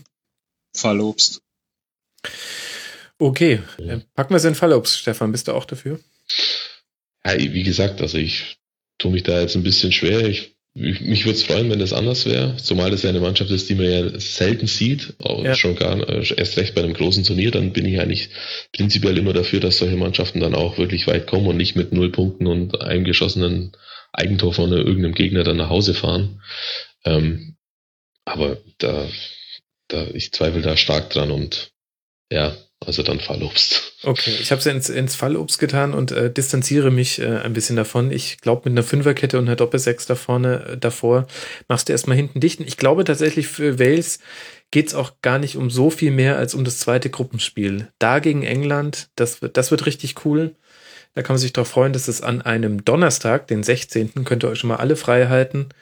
Um meine Güte, um 15 Uhr. Ähm, ja. hey, ich bin Freiberufler. Ich krieg das schon hin. Ähm, ihr könnt dann im Rasenfunk nachhören, wie es war. okay, ich habe sie eingetragen. Äh, damit äh, kommen wir zur nächsten Gruppe. Und ähm, diese Gruppe wird uns ähm, viel begleiten bei dieser EM. Wir haben schon ganz viel drüber gehört. Ich bin gespannt, ähm, was ihr mir jetzt alles noch erzählen könnt. Wir reden über die deutsche Gruppe, die Gruppe C, mit eben, wie gesagt, Deutschland, Ukraine, Polen und Nordirland. Und wir fangen natürlich mit Deutschland an. Flo, jetzt schauen wir mal so die Zeit an seit dem Finale 2014. Glaubst du, das, was da jetzt ähm, in den zwei Jahren bis jetzt passiert ist, hat eine Bedeutung für diese Europameisterschaft? Nur dahingehend, dass man noch nicht so wirklich eine, eine klare Elf sieht, die das mhm. jetzt irgendwie wuppen kann. Aber rein leistungstechnisch, nein, das haben uns einfach alle Vorbereitungen auf Turniere mit, mit Joachim Löw gezeigt, dass es dann tatsächlich nur auf, nur in Anführungszeichen auf die zwei Wochen davor ankommt und wie er die wirklich für die Spiele hinkriegt und was er mit denen einstudiert hat, wie, wie fit die sind, auf welchem Level er die wirklich zum Turnier hingebracht hat, so Stichwort Tagesform oder nennen wir es Wochenform. Und äh, insofern ist es schon, ähm, kann man vorsichtig optimistisch sein, denke ich, weil der Yogi hat es ja immer hingekriegt. Aber ja, man sieht halt nicht so richtig, noch nicht so richtig, äh, was es jetzt dann gehen kann. Ob es wirklich jetzt Finale sein muss oder vielleicht doch nur Halbfinale oder ob sie nicht vorher schon Probleme kriegen. Ja, weiß ich nicht. Ich weiß ja gar nicht, hat es denn immer hingekriegt, Stefan? Ich will jetzt keine Bundestrainer-Debatte aufmachen, aber schon die Frage stellen, ähm, klar, zu einem Turniersieg gehört immer eine Portion Glück. Das ist immer, ähm, ja, das, das ist halt einfach immer so auf dem engen Leistungsniveau entscheiden. Die berühmten Kleinigkeiten und Messi macht halt einfach den Ball vorbei, den er in neun von zehn Fällen trifft und Iguain ähm, hat Angst vor Manuel Neuer.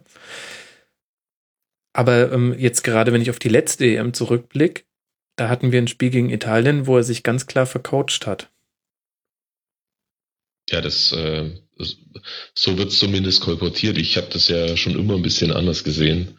Ich glaube nicht, dass er sich ähm, mit an oder vor Anpfiff vercoacht hat mit der mit der Groß äh, Rochade, der ja vorher gar nicht oder äh, nicht kein Startelfspieler war, der sich dann ja um Pirlo kü kümmern sollte und wir, also Deutschland dann das Problem auf der damals auf der rechten Seite hatte, weil er sich immer wieder in die Mitte hat ziehen lassen und Boateng, der damals noch Rechtsverteidiger war, äh, da ohne irgendwelche Bezugspunkte in der Gegend rumgeschwirrt ist, aber ohne da jetzt zu tief einsteigen zu wollen. Aber de, ich finde, den großen Fehler, den man ihm angreifen kann, war nicht der, war nicht die Aufstellung, äh, die Startaufstellung, sondern wie er dann auf das, was auf dem Feld passiert ist, reagiert hat. Da finde ich, da, das muss er sich angreifen lassen. Da hat er einfach zu spät und äh, nicht angemessen reagiert. Aber das ist ja vier Jahre vorbei. Mhm. Zu deiner, zu deiner Eingangsfrage vorher, äh, vorhin, ähm, ob die, was in den zwei Jahren, ob da irgendwas sich bewegt hat oder passiert ist. Ich finde, was wirklich immer noch nachhängt, auch nach zwei Jahren, ist das, was in den Stunden nach dem WM-Sieg passiert ist. Nämlich, dass dann äh, drei Spieler, von denen ich zweieinhalb, will ich mal sagen, für unfassbar wichtig für diese Mannschaft hielt, äh, zurückgetreten sind. Mertesager kann man vielleicht außen vor lassen, der zwar integrativ total wichtig war für die Mannschaft, aber ähm, leistungstechnisch jetzt nicht immer ähm, auch kein Stammspieler mehr war. Mhm. Dann Klose ist, war halt Klose, mit dem konnte man den Fußball spielen, den sie spielen wollten, und zwar immer. Mit dem konntest du aber auch den Fußball spielen, den du spielen musst, wenn du zurückliegst. Dass du mal flanken kannst, dass du ähm, einfach auf den zweiten Ball gehen kannst, weil er halt immer da war. Also der kombiniert quasi Gomez und äh, Götze so ein bisschen in einem. Der konnte aber auch toll mitspielen, konnte äh, Innenverteidiger aus der Kette rausziehen. Also der war einfach, obwohl er schon gefühlte 50 war, einfach Gold wert für diese Mannschaft. Und äh, ich glaube, über Philipp Lahm muss man nicht reden. Und der Spieler, also jetzt tatsächlich dann auch Philipp Lahm, der fehlt total und deswegen glaube ich nicht daran, dass Deutschland Europameister wird also diese Mannschaft ist, die ist toll, die ist, die kann weit kommen, die kann tollen Fußball spielen. Ich glaube auch, dass der Löw das wieder hinbekommt, dass er auch die Defensivschwäche, die ja ohne Frage da ist, dass er die einigermaßen in den Griff bekommt. Ähm, ich glaube, von ihm war ja auch die Aussage, dass es, also zumindest äh, haben wir es in unserem Raum so äh, von ihm zum ersten Mal ge äh, gehört oder gelesen, dass es ein zweigeteiltes Turnier ist. Das sehe ich ganz genauso. Ähm, und spätestens mit, mit, der, mit Beginn der K.O.-Runde äh, muss halt die Defensivbewegung stimmen, die ja jetzt tatsächlich in vielen Spielen nicht gestimmt hat. Mhm. Äh, aber wenn es dann echt hart auf hart kommt und wenn ich dann mich, wenn ich einen Spieler brauche, an dem ich mich aus- und aufrichten kann, das ist ein bisschen so wie bei Frankreich aus meiner Sicht, dann fehlt mir der Lahm. Und dann hast du noch einen Schweinsteiger, von dem keiner weiß, wie was wird. Ähm, und noch so ein paar 1b, die auf dem Sprung zu 1a sind, aber irgendwie und ein neuer, aber der ist Torwart, das ist mir zu weit weg. Ich brauche einen auf dem Feld, am besten irgendwo in der Mitte. Und das, der fehlt mir da einer, dem ich immer den Ball geben kann und wo ich hundertprozentig weiß, dass er ihn gleich nicht verliert und nicht nur nicht verliert, sondern dass er damit sofort genau das Richtige anstellt, damit ich aus irgendeiner Situation wieder rauskomme. Und so ein Spieler fehlt mir. Was ist mit Toni Kroos? Als diese Art von Spieler? Mhm. Ja, der kommt da schon relativ nah ran, aber äh, er bringt nicht das mit, was Lahm mitbringt. Groß ist ein ist halt für, einen, für einen ersten Kontakt und im Passen äh, super, super, wie der Guardiola sagen wird. Aber wenn's, wenn eine enge Situation da ist, wo wirklich dann zwei Spieler auf ihn zulaufen, wo du dich einmal schnell drehen musst, um dann die beiden ins Leere laufen zu lassen, solche, solche Drehungen, und zwar in beide Richtungen mit beiden Beinen, die konnte halt nur der Lahm. Also da gibt es in der Mannschaft in dem Bereich vom Spielfeld, entweder in, im Zentrum, im Mittelfeld oder als Rechtsverteidiger, gibt es sonst keinen, der das kann. Also zumindest nicht auf dem Niveau und mit dieser fast hundertprozentigen Gewissheit, dass der Ball danach nicht weg ist. Und solche Momente wirst du in, in, in, dann in den wichtigen Spielen immer mal wieder haben. Mhm. Und da glaube ich einfach nicht, da, ja, da glaube ich nicht dran, dass es, dass es immer so glimpflich abgeht, als, als hätte jetzt, als hätte man jetzt dem Lahm da jetzt gerade den Ball gegeben und der, der macht es dann schon richtig. Das Gefühl hatte ich halt immer bei dem.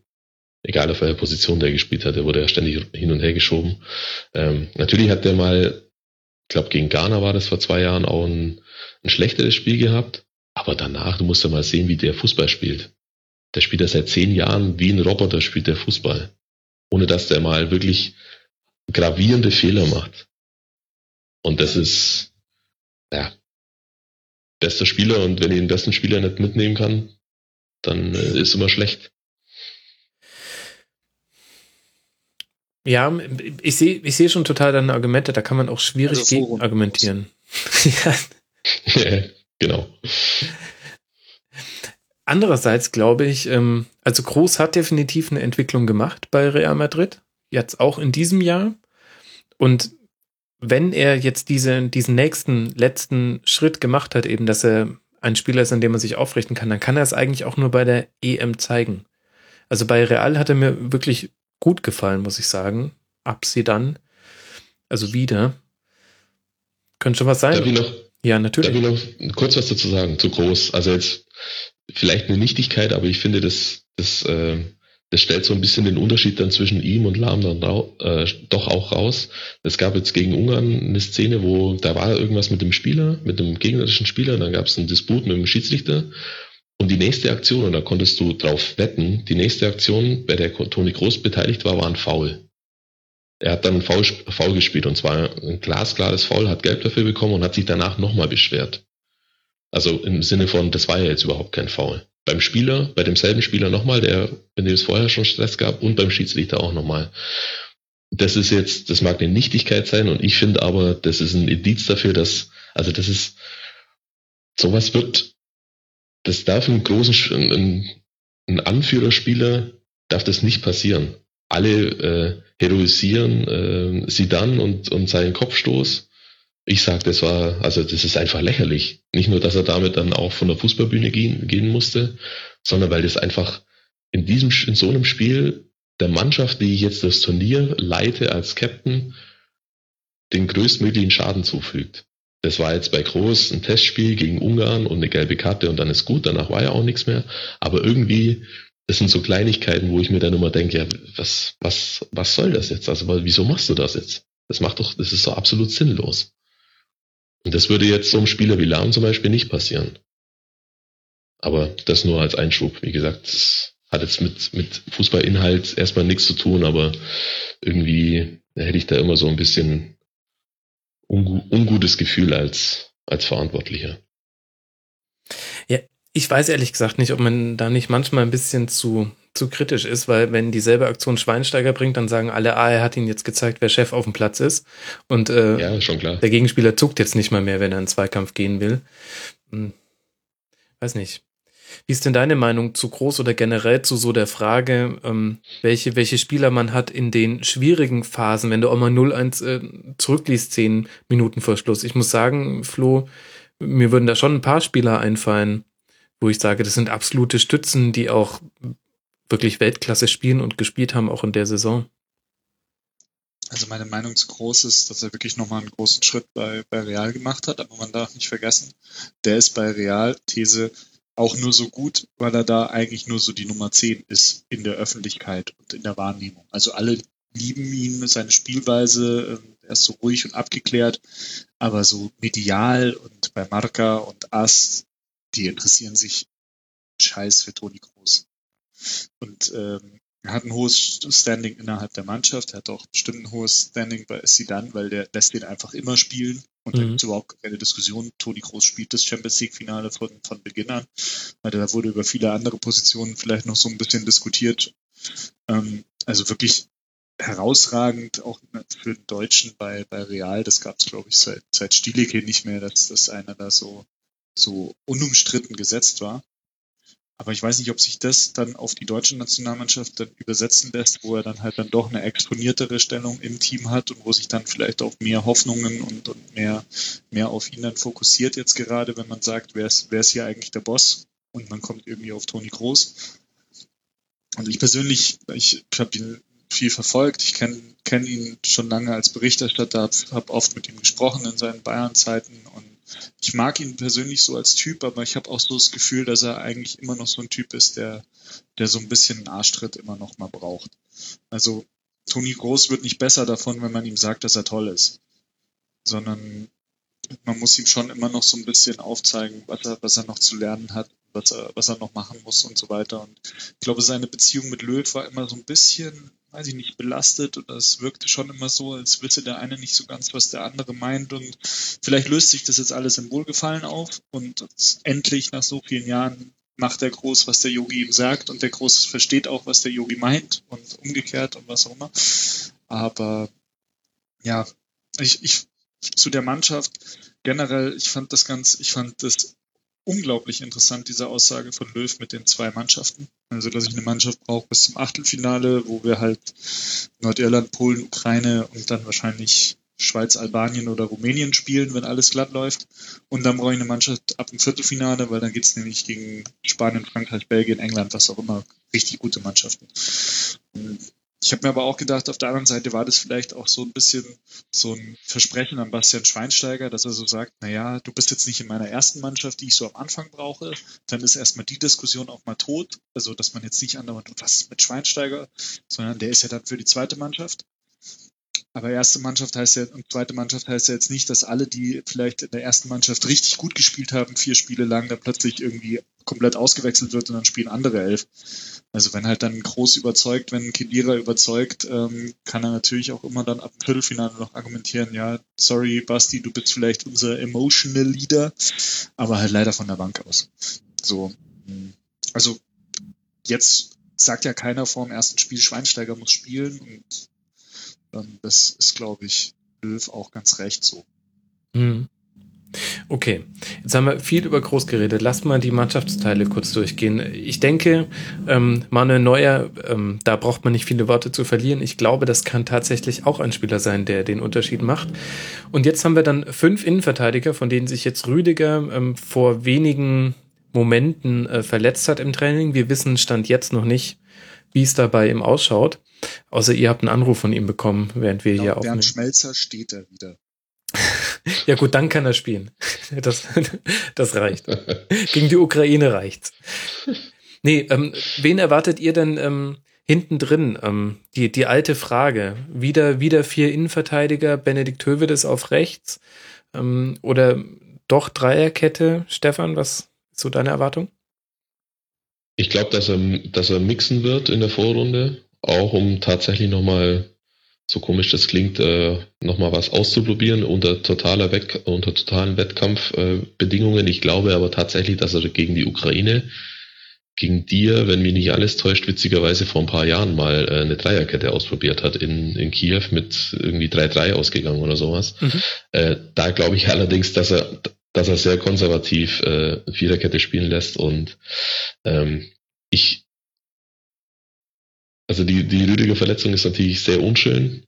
Ähm, und es hat sich ja jetzt klar abgezeichnet, dass er ihn äh, als, als Hummels-Ersatz sozusagen in den ersten Spielen erstmal sieht. Er hat, glaube ich, jetzt alle Spiele komplett durchgespielt, dieses Kalenderjahr, in, als Innenverteidiger. Ähm, ich werde per se damit nicht so glücklich. Ähm, ich habe Rüdiger jetzt äh, das letzte Jahr immer mal, mal wieder verfolgt, natürlich nicht mehr so wie damals äh, zu seiner Stuttgarter Zeit. Aber ich habe das Gefühl, dass er dieses, dieses aktionistische und auch hibbelige immer noch nicht so ganz abgelegt hat. Mhm. Und das mag ich beim Innenverteidiger schon überhaupt nicht. Also der hat echt eine, der versucht tatsächlich das, was Löw halt sehen mag. Der traut sich auch mal wirklich ein, äh, ein 30 Meter flachen, harten Pass Kerzen gerade nach vorne zu spielen, durch zwei Linien durch, das ist alles wunderbar. Ähm, aber der hat auch tatsächlich immer mal wieder immer noch so einen Konzentrationsfehler drin oder dann verspringt ihm mal der Ball oder er passt mal nicht auf oder lässt sich wegblocken. Das, da habe ich irgendwie, in der Vorrunde ist es noch, glaube ich, okay. Aber wenn es jetzt hart auf hart käme, hätte ich da immer ein bisschen ein komisches Gefühl. Ich hätte, ich würde so spielen lassen, äh, angenommen er ist fit, dass er tatsächlich rechter Verteidiger spielt, was er in der Nationalmannschaft auch schon ein paar Mal gemacht hat. Er hat ordentlich Dampf nach vorne, äh, hat auch einen gewissen Offensivdrang. Was er halt gar nicht kann, ist Flanken.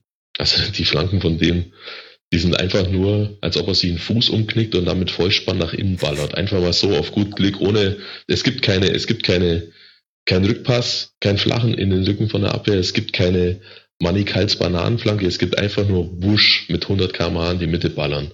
Das äh, spricht jetzt nicht unbedingt für ihn als Rechtsverteidiger. Alles andere finde ich aber schon.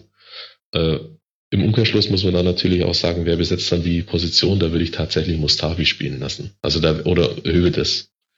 Da wäre mir mit beiden wäre mir ein bisschen wohler als mit Rüdiger in der Innenverteidigung und ihn dafür nach rechts und Hector links ist er eh mhm. fast alternativlos. Ja, das wär's. Also so wird meine Viererkette ausschauen im ersten Spiel. Flo, gehst du mit? Ich würde gern Kimmich hinten rechts sehen. Mhm. Mhm. Ich habe das irgendwie vor ein paar Wochen schon mal, schon mal geschrieben, dass, dass ich finde, dass ich dem Kimmich durchaus zutraue, äh, zu einem sehr passablen Rechtsverteidiger zu werden oder zumindest übergangsweise es zu sein. Wobei er auch schon ein sehr passabler Innenverteidiger ist und darüber hinaus ein sehr passabler defensiver Mittelfeldspieler. Mm, aber mich hat wirklich schon sehr, sehr überrascht, dass der Löw dann Rudi gestrichen hat am Ende, mhm. weil er dem halt einfach die absolute Lehnstreue, die Qualifikation durch äh, hat angedeihen lassen. Er war bei allen zehn Qualifikationsspielen dabei. Das kann ja nur damit zu tun haben, dass er dann irgendwie plötzlich einen besseren für den Job gefunden hat. Das kann dann letztlich nur, Rüdiger war vorher schon da, Chan war vorher schon da, kann dann eigentlich nur Kimmich sein. So. Würde ich das ist, ganz, ja. Das ist richtig, darf ich ganz kurz äh, spoilern auf die Ukraine? Klar. Tu es. Gut, also ähm, ich bin der Meinung, dass Kimmich natürlich eine Option ist für rechts in der Viererkette. Allerdings nicht fürs erste Spiel. Nee, also mit, mit Jamolenko und äh, Konoplyanka, die ja beide eher über die Flügel kommen, da wären wir einigermaßen, da wären wir einigermaßen unwohl, wenn ich dann Kimmich da hätte, der ähm, das im Verein dann doch, glaube ich, nur einmal gespielt hat in irgendeinem Pokalspiel, der einfach nicht diese diese Raumroutine hat äh, für diese Position yeah und dann gegen so einen Spieler spielen zu lassen, dem ich dann auch überhaupt kein Tempo aufnehmen lassen darf, da glaube ich, da hat, äh, da ist so ein, ein gelernter Innenverteidiger, kommt da ein bisschen besser damit zurecht. Deswegen würde ich sagen, dass das, das kann man ausprobieren auf jeden Fall. Das sehe ich auch so. Äh, wobei ich den auf Dauer, um nochmal auf den Lahm kurz zurückzukommen, das ist für mich so einer, der, der das irgendwann können wird, das was der Lahm konnte. Der kann sich auch aus total engen Situationen einfach mal so zack, zack rausdrehen. Ähm, aber jetzt halt noch nicht. Und fürs erste Spiel schon gar nicht. Also da, ich glaube, dass Löw da, also ich an Löw Stelle wäre da eher konservativ, auch wenn es nur in Anführungszeichen die Ukraine ist. Aber da würde ich echt kein Risiko eingehen. Ich, ich wusste, ich stimme dir zu, da hast du recht. Ich sehe jetzt Kimmich so einfach so für die ganze, für das ganze Turnier würde ich ihn halt gerne auf rechts sehen, auch wenn es dann erst ab, was weiß ich, Polen ist, die jetzt nicht unbedingt, ja gut, Milik vielleicht, aber ähm, also mir würde es gut gefallen, aber ich denke auch, dass Löw eher den, die, Höhe des Variante wählen wird wieder auf rechts und, und eher auf Rüdiger innen setzt, weil das jetzt so den Anschein macht, außer er ist jetzt verletzt, dann wäre natürlich nur noch, nur noch in Anführungszeichen Mustavi da. Oder er spielt halt mit Kimmich in. Das geht ja auch. Also hat man ja schon mal gesehen bei dem einen oder anderen hm. hochklassigen Bundesligisten. Ja. Okay, das wäre die Abwehr. Dann lass mal ins zentrale Mittelfeld gucken. Ähm, das machen Großkedierer und Schweinsteiger je nach Verletzungslage unter sich aus oder Stefan wird Julian Weigel eine Rolle spielen bei der EM? Nee, glaube ich nicht. Also wenn es gut läuft, dann darf er äh, in einem Spiel, in dem es nicht mehr um ganz viel geht und es wird unter Umständen das Nordirland-Spiel sein, ein paar Minuten mitspielen, aber ich glaube, dass er eigentlich gar nicht spielen wird. Ähm, dafür ist einfach, äh, da gibt es zu viele Leute, die auf seiner Position spielen und er kann ja auch nur sozusagen diese Position dann auch begleiten. Also äh, anders als Kimmich jetzt zum Beispiel oder Emre Can. Ähm, deswegen glaube ich nicht, dass er da jetzt großartig Einsatzminuten bekommt. Der ist halt dabei, um zu lernen. Das ist ja auch alles wunderbar, aber das wird sich tatsächlich ähm, bei den anderen dreien oder mit Kimmich dann vier Spielern auf die konzentrieren, denke ich. Aber glaubt ihr denn, dass er mit einer Doppelsechs spielen wird? Oder dass es nicht eher irgendwie so ein 4-3-3 ist? Also mit, ich sag mal, Spiel kommen, gehen, Mark Groß der Defensivere, Makedira der Defensivere und Özil dazu. So ein bisschen BM-mäßig. Ja gut, muss man, muss man halt schauen. Man muss ja äh, gucken, wie die Spät äh, Gegner ausgerichtet sind dann. Ähm, Nochmal, ich glaube, beim ersten Spiel wird nicht viel experimentiert. Das ist einfach ein deutscher Grundsatz oder ein Grundsatz von deutschen Mannschaften, was auch fast immer funktioniert. Das erste Spiel gewinnst du halt. Also es muss gewonnen werden und da ist es erstmal auch egal, ähm, äh, egal ob ich da jetzt auf irgendwelche Spieler, die ich vielleicht später noch brauche oder so, verzichten muss. Ähm, auch wenn ich sie gern spielen lassen würde. Das erste Spiel, da gibt's halt nur Gewinn, Bums aus. Weil ich glaube, da kommen wir nachher vielleicht auch noch drauf. Das zweite Spiel ist ja immer eher so eine deutsche Schwäche. Und auch dieses Mal deutet einiges darauf hin, dass er am zweiten Spiel dann die, die Gruppe entschieden wird. Gegen Polen. Wie es oft so ist. Über die wir auch noch reden müssen, aber wir verlieren äh, gerade sehr viel, allerdings, wie ich finde, gut investierte Zeit in Deutschland. Ja, ist ein guter Punkt. Äh, Flo, habe ich auch drüber nachgedacht, ähm, ob sie eher nicht eine 6-8-10 spielen. Und dann, dann muss man eigentlich Öse mitnehmen. Ich, ich finde so ein bisschen, und das haben wir ja auch schon angesprochen, es ist sehr schwer ausrechenbar. Ich glaube, Löw hat sich ähm, nicht so wirklich in die Karten schauen lassen bei, bei keinem der Spiele in den letzten zwölf Monaten, würde ich sagen, zum Teil auch verletzungsbedingt. Steht und fällt ja auch so ein bisschen mit der Frage, ob man mit Gomez vorne drin spielt, finde ich. Weil danach äh, strukturiert sich dann nach hinten durch die Mannschaft äh, komplett anders aus. Nach dem, nach dem Gesetz der zwei Mannschaften würde ich eher davon ausgehen, also wenn wir jetzt sagen, erste Phase, wenn wir es jetzt einfach mal verallgemeinern, erste Phase eher defensivere Gegner, zweite Phase eher offensivere Gegner. Ähm, dann würde für die erste Phase eher der, der Smart Götze gegenüber dem Hammer Gomez sprechen für vorne. Mhm. Und dann hast du halt rechts Müller und links Draxler oder Schürle.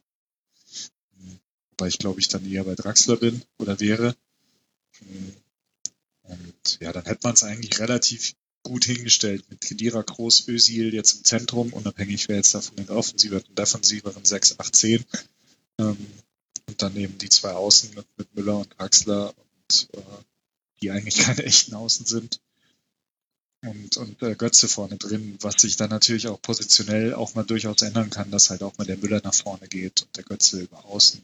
Also ich, ich habe jetzt Ungarn gesehen und, und äh, Slowakei nicht, aber für mich macht der Götze im DFB-Trikot echt einen ganz guten Eindruck, also einen Mhm. deutlich besseren Eindruck, als er das im Bayern-Trikot gemacht hat. Und ich sehe jetzt nicht viel, was, was dagegen spräche, ihn, ihn starten zu lassen gegen die Ukraine.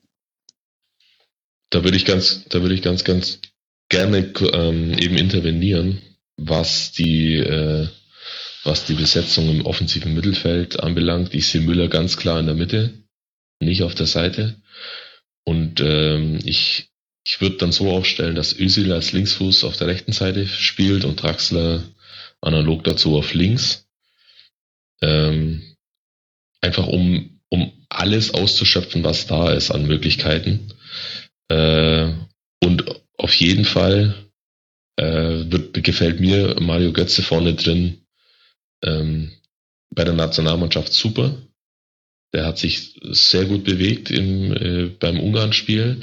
Und wenn ich mir dann vorstelle, dass die Gegner ja relativ, relativ, mit relativ vielen Leuten hinten drin stehen und auch der Raum relativ eng ist, dann, äh, ich aber dann mit, meine Antwort dann ha- lautet Müller und Götze, die beide ein super, ein super Timing dafür haben, äh, wann sie Räume anlaufen müssen und wie sie Raum schaffen können für andere, dann wäre das meine Idealaufstellung. Allerdings, der Haken dabei ist natürlich der, dass ähm, Gomez ist halt so ein, so ein, wie soll ich sagen, so ein Haruk-Spieler, der das ist kein, der ist kein guter Joker, der Ja. kann nicht von der Mhm. Bank kommen und sofort funktionieren.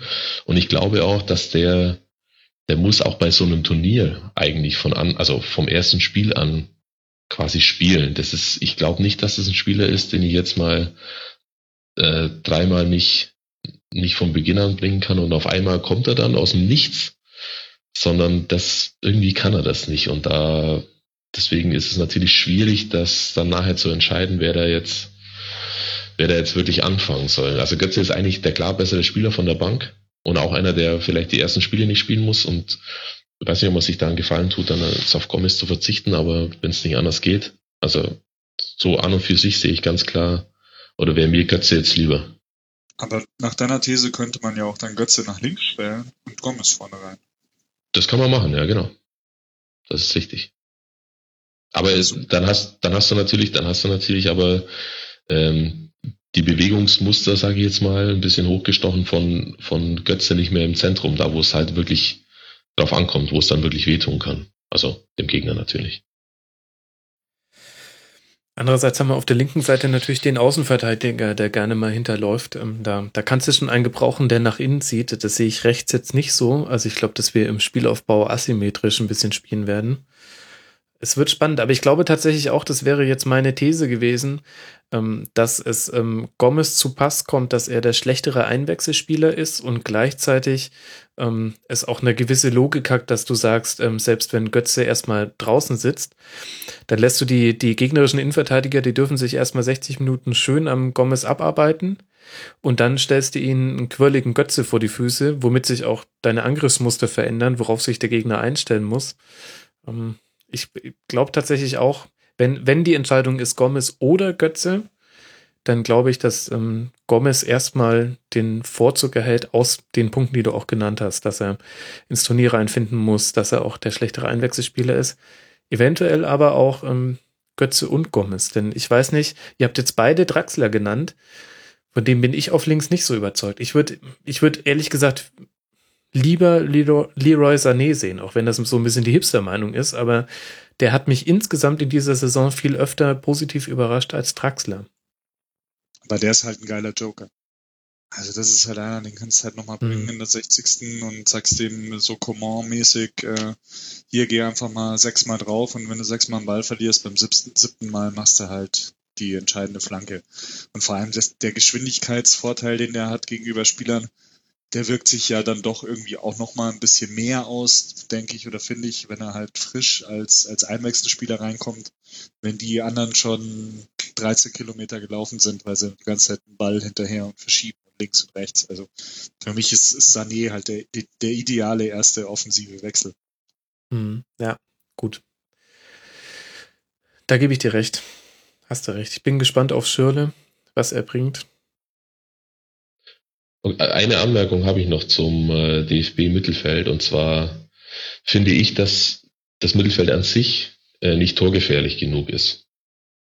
Also wenn man jetzt äh, Müller und und Götze als Stürmer betrachtet, was er glaube ich auch beim DFB offiziell so äh, so eingeteilt ist, zusammen mit Gomez, dann fehlt mir bei Groß ist noch okay, weil er ja noch aus einer noch tieferen Position kommt. Kedira heißt ja immer toller Box-to-Box-Player. Aber irgendwie so richtig viele Abschlussaktionen hat er jetzt auch nicht. Und dann hast du natürlich so ein bisschen das, in Anführungszeichen, das Sorgenkind Özil, der ab und zu mal ein Tor schießt. Aber das ist mir für einen offensiven Mittelfeldspieler bei Özil dann am Schluss echt zu wenig. Und Schirle wird wahrscheinlich eher Ergänzungsspieler sein. Erstmal Podolski so und so. Aber gerade bei so einem äh, Özil, da erwarte ich mir mehr Torgefahr, auch tatsächlich dann auch mal, ähm, wenn das, sau wenn das sauber vorbereitet ist, ein, durch einen sauberen Angriff vorbereitet ist, auch mal durch einen Schuss aus 20 oder 22 Metern, der ja per se erstmal jetzt nicht so äh, erfolgversprechend ist, rein statistisch zumindest gesehen nicht. Aber Özil muss einfach mehr Abschlüsse haben und dann auch von diesen Abschlüssen, da muss er dann auch kälter sein, wenn er dann mal im 16er drankommt. Özil ist immer so ein bisschen so einer, der mal ein, zwei Dinge auch liegen lässt. Und das weiß ich nicht, ob das dann auf Dauer, ob das in andere Mannschaften, glaube ich, ein bisschen besser äh, aufgestellt als Deutschland. Aber du sprichst halt vom besten Vorlagengeber der Premier League-Geschichte. Ja, genau, vom Vorlagengeber. Ja. Genau deswegen. Irgendeiner muss hier reinmachen. Ja, okay. Gut, also ähm, muss ich euch fragen, wo wir Deutschland hinpacken? Titelfavorit. Ja, auf jeden Fall. Gut. Ähm, dann habe ich es äh, hiermit eingetragen. Gibt es noch was zu Deutschland, was ihr noch unbedingt loswerden wollt, oder sollen wir mal über das nächste Team sprechen? Machen wir weiter.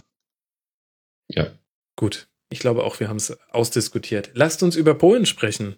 Ähm, mein Gott, wie oft haben wir gegen Polen gespielt jetzt in den letzten äh, zwei Jahren? Waren in unserer Quali-Gruppe, ich verrate den Hörern nichts Neues. Sie haben einmal verloren, das war in Frankfurt gegen Deutschland. Gleichzeitig haben sie in Warschau das Hinspiel gewonnen.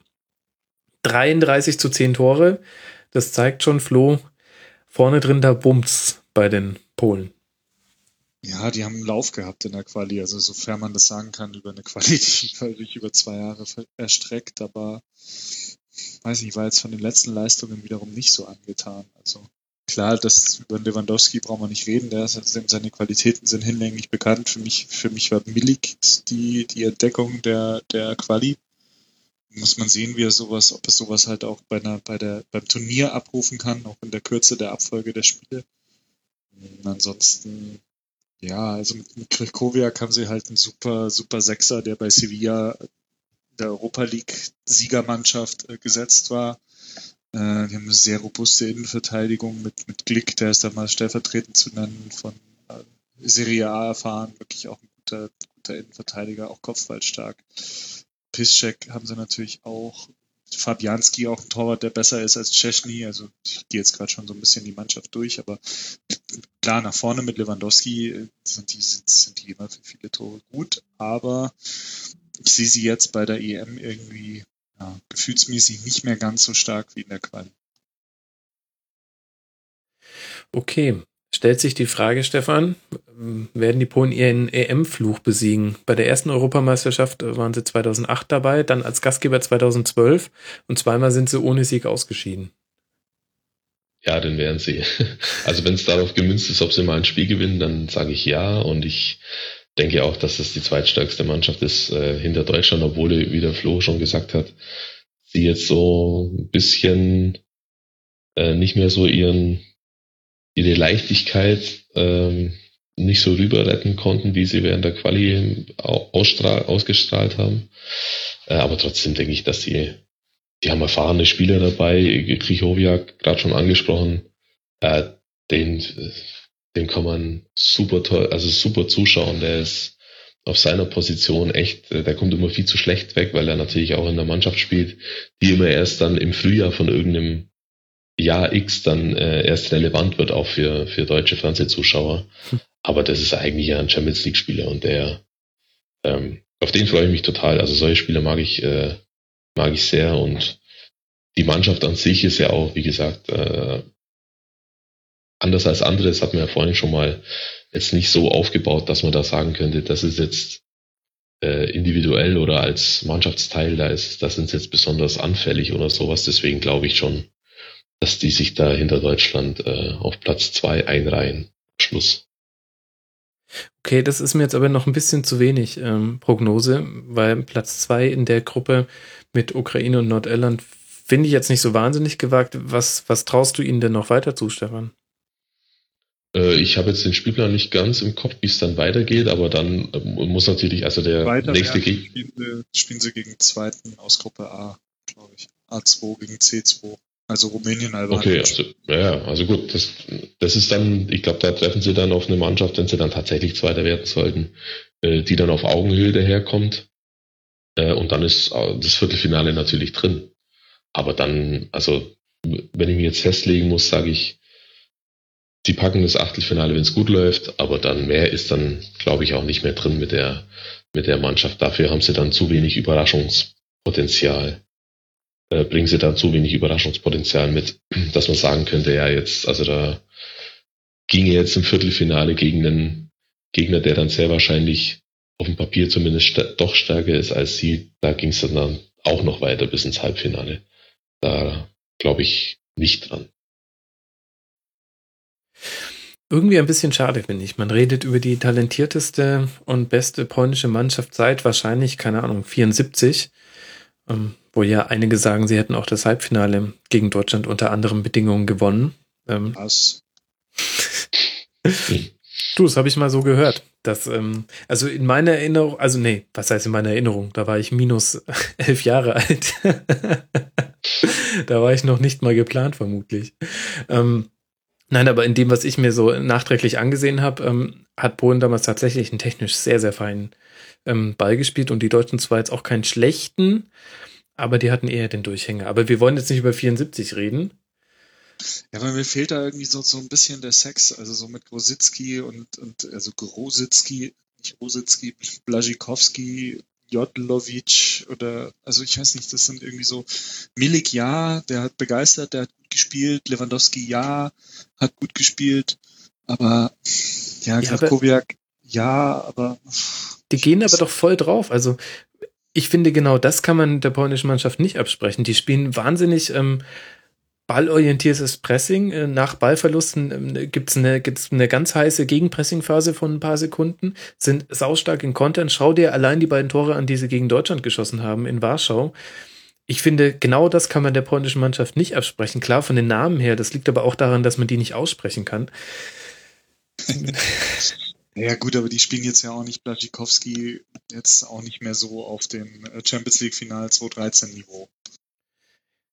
Ja, gut, aber trotzdem finde ich, wenn ich mir so die Gesamtheit der Mannschaften bei der Europameisterschaft angucke, auf die polnischen Spiele freue ich mich ausnahmslos, allein weil ich den Fußball mag, den sie spielen. Und deswegen finde ich, die haben sehr, sehr viel ähm, Sexiness und äh, waren ja auch ähm, offensivstes Team in der M-Quali, habe schon gesagt, 33 Tore, also weiß jetzt gar nicht, wo jetzt hier diese ganze Ernüchterung von euch herkommt, aber gut. Ich weiß gar nicht, wo diese Schärfe jetzt herkommt. ja, weil du meine, meine Polen, die sexy Polen hast du gerade beleidigt, als wären sie so, als wären sie. sind die Durchschnitt. okay. Okay, Flo sagt Durchschnitt. Ich sag ja Überraschungskandidat. Stefan, du bist das Zünglein an der Waage. Durchschnitt. Es gibt's ja nicht, ey. so leid es mir tut. Ja, das hört sich überhaupt nicht an, als würde es dir leid tun, mein Lieber. Doch, es tut mir schon leid, weil ich die Polen sehr mag. Aber das ändert ja nichts daran, dass sie, dass es halt am Schluss darum geht, wer den Ball öfter ins Tor schießt. Und da glaube ich halt nicht dran, dass sie das ganz oft besser können als die anderen. Okay, ich bin mal gespannt. Ähm, wir werden sehen. Jetzt bin ich gespannt, ob wir ähnlich ähm, hitzig über die Ukraine auch diskutieren werden. In der Quali sieben Siege, zwei Unentschieden, drei Niederlagen, Dritter hinter Slowakei und Spanien. Und äh, trotzdem bei, zur EM gekommen in den Play aus Slowenien mit 2 zu 0 und 1 zu 1. In der Summe dann besiegt und so zur EM gekommen. Die Ukraine, vier Gegentore, ähm, aber halt auch sehr wenige Tore geschossen mit nur 14. Flo, reduziert sich das wirklich so auf, ähm, auf die beiden Flügelspiele, die du vorhin schon angesprochen hast? Also rein von den Namen, Stefan hat sie angesprochen, aber rein von den Namen her, klar, Konoplyanka von, von äh, vorletzte Saison noch äh, Dnipro, Dnipropetrovsk und äh, Jamolenko, der, der ja von, von Dynamo Kiew quasi ja so ein Zarenwesen dort, äh, ein Zarendasein gefristet hat. Ähm, das sind einfach die zwei Stars, auf die es da ankommt in dem Team. Sie haben halt keinen Shevchenko mehr vorne drin, sondern einen Mann, der Sosulia heißt und ähm, haben aber halt, es lebt, die Mannschaft lebt einfach von, vom Gros von Schachtja Donetsk, also von den Spielern, die da geblieben sind und auch nachrücken konnten, nachdem ja viele, ähm, sage ich jetzt mal, Brasilianer den Verein verlassen haben. Also da hat natürlich die, die ukrainische Nationalmannschaft schon auch ein bisschen von dem Aderlass von Donetsk äh, profitiert. Und äh, Dynamo Kiew auch keine schlechte Mannschaft. Äh, Dnipropetrovsk hat es ja gezeigt, Dnipro hat es ja gezeigt vor zwei Jahren, äh, dass der ukrainische Fußball mittlerweile besser ist als der russische vielleicht sogar von den drei Top-Clubs her. Und dann ich, ich stolper immer, wie der Innenverteidiger heißt, aber Kacheridi oder Kacheridi und, und Rakitski. Ähm, das ist solides äh, zwischen Europa League und Champions League Niveau. Dann hast du Rotan, Stepanenko, also auch, also die, die meisten haben halt irgendwie Champions League oder Europa League schon, schon mitgespielt und, und auch gut mitgespielt, Vorrundenniveau, vielleicht auch teilweise weitergekommen.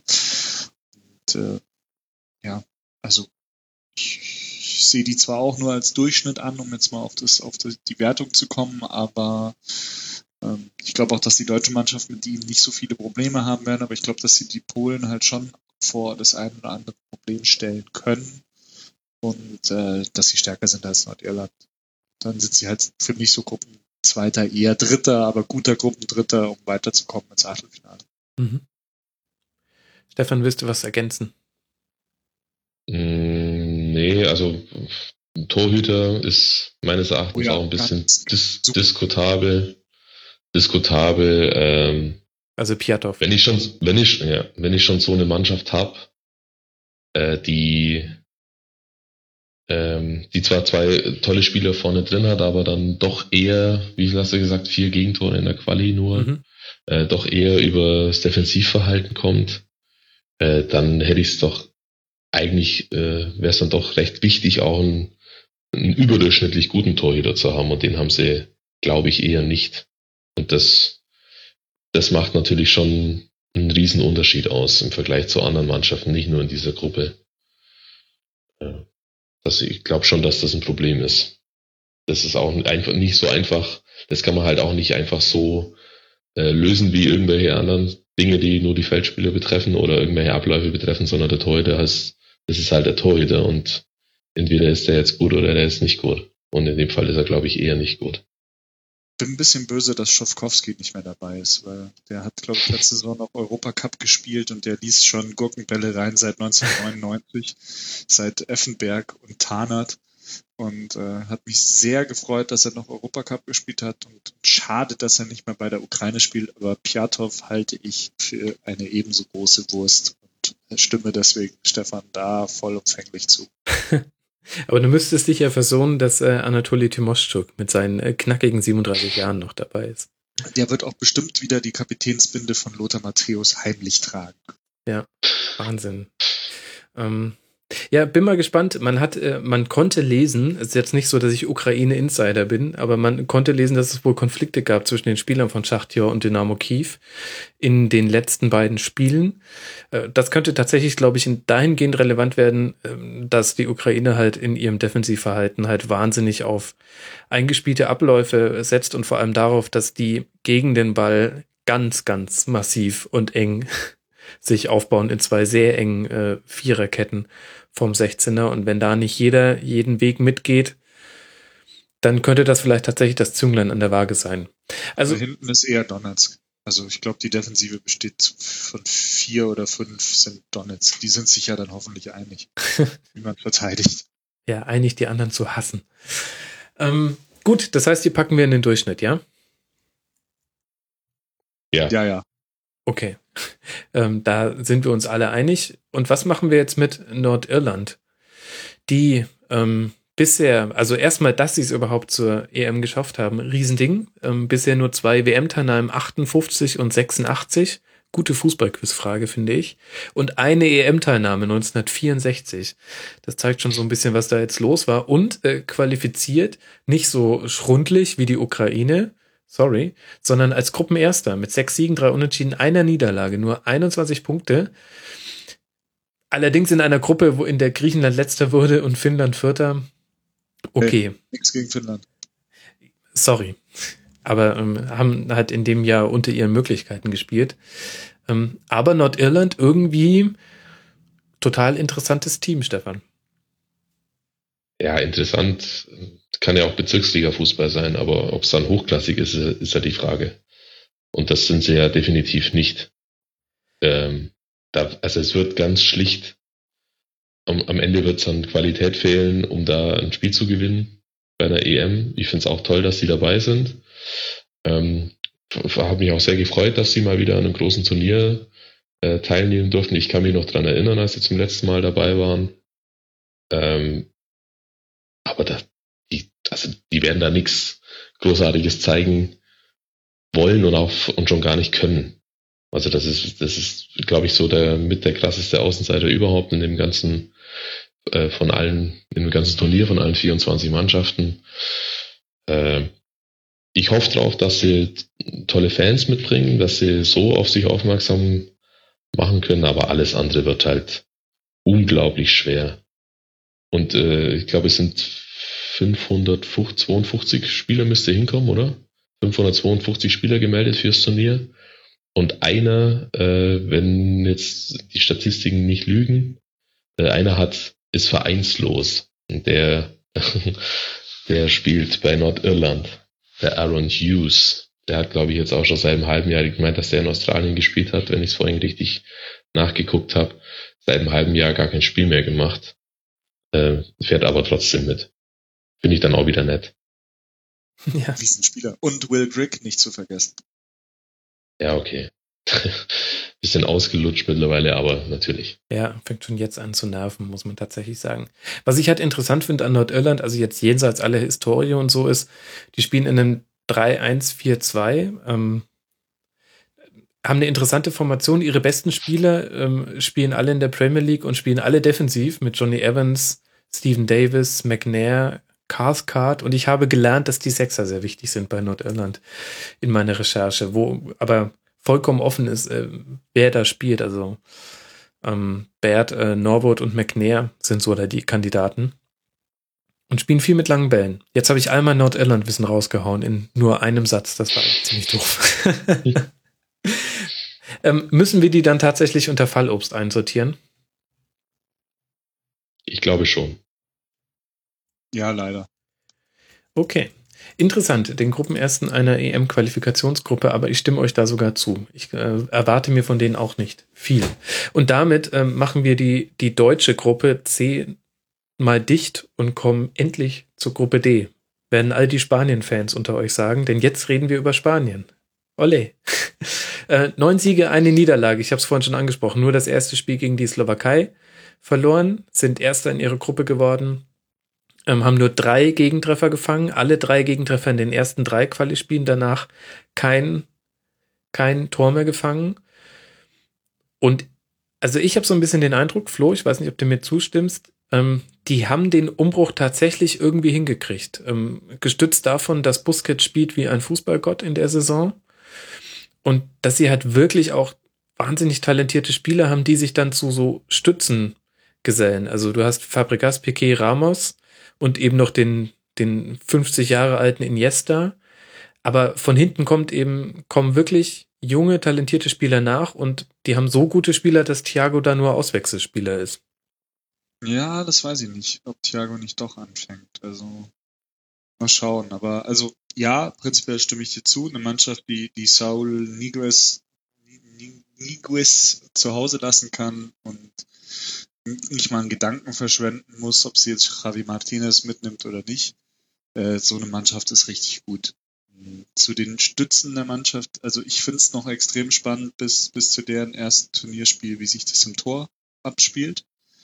Also ob jetzt tatsächlich der Oid Casillas spielen darf oder ob äh, der Bosk dann doch De Gea, der in meinen Augen der klar bessere ist, spielen lässt. Mhm. Und ja, dann gibt's natürlich schon noch so ein paar, also die haben natürlich auch so ein bisschen die Mannschaft vorne stellt sich jetzt auch nicht unbedingt von alleine auf im Sinne dessen, dass es halt viele gute Spieler gibt. Also du hast halt Cesc, du hast Thiago, du hast Koke, du hast Petro, du hast Silva, du hast Iniesta. Ich glaube, klar ist, dass Morata vorne spielt, äh, der für mich einen großen Sprung nochmal auch in der Verständigung oder Fußballtaktischen oder wie man das auch immer nennen mag, äh, bei Juventus gemacht hat. Ähm, fand, also jedem ist ja noch dem sein Tor gegen, gegen Bayern ein Begriff, aber, aber der kann halt auch echt viel mehr und deutlich mehr halt auch als ein Diego Costa, der, der nicht dabei ist. Und ja, also das sind halt witzig, finde ich, dass halt nur zwei Spieler von Real Madrid dabei sind. Also vom Champions League-Sieger aus dem eigenen Land, aber so ist es halt nun mal heutzutage. Und ja, also für mich persönlich ist, ist Spanien sogar Titelfavorit Nummer eins. Einfach wegen der puren Qualität, die diese Mannschaft jetzt wieder hat. Und um zu deiner Ausgangsfrage zurückzukommen, ja, wenn De Gea statt Casillas spielt, dann ist für mich der Umbruch schon vollzogen. Und zwar nicht zum Schlechten. Mhm.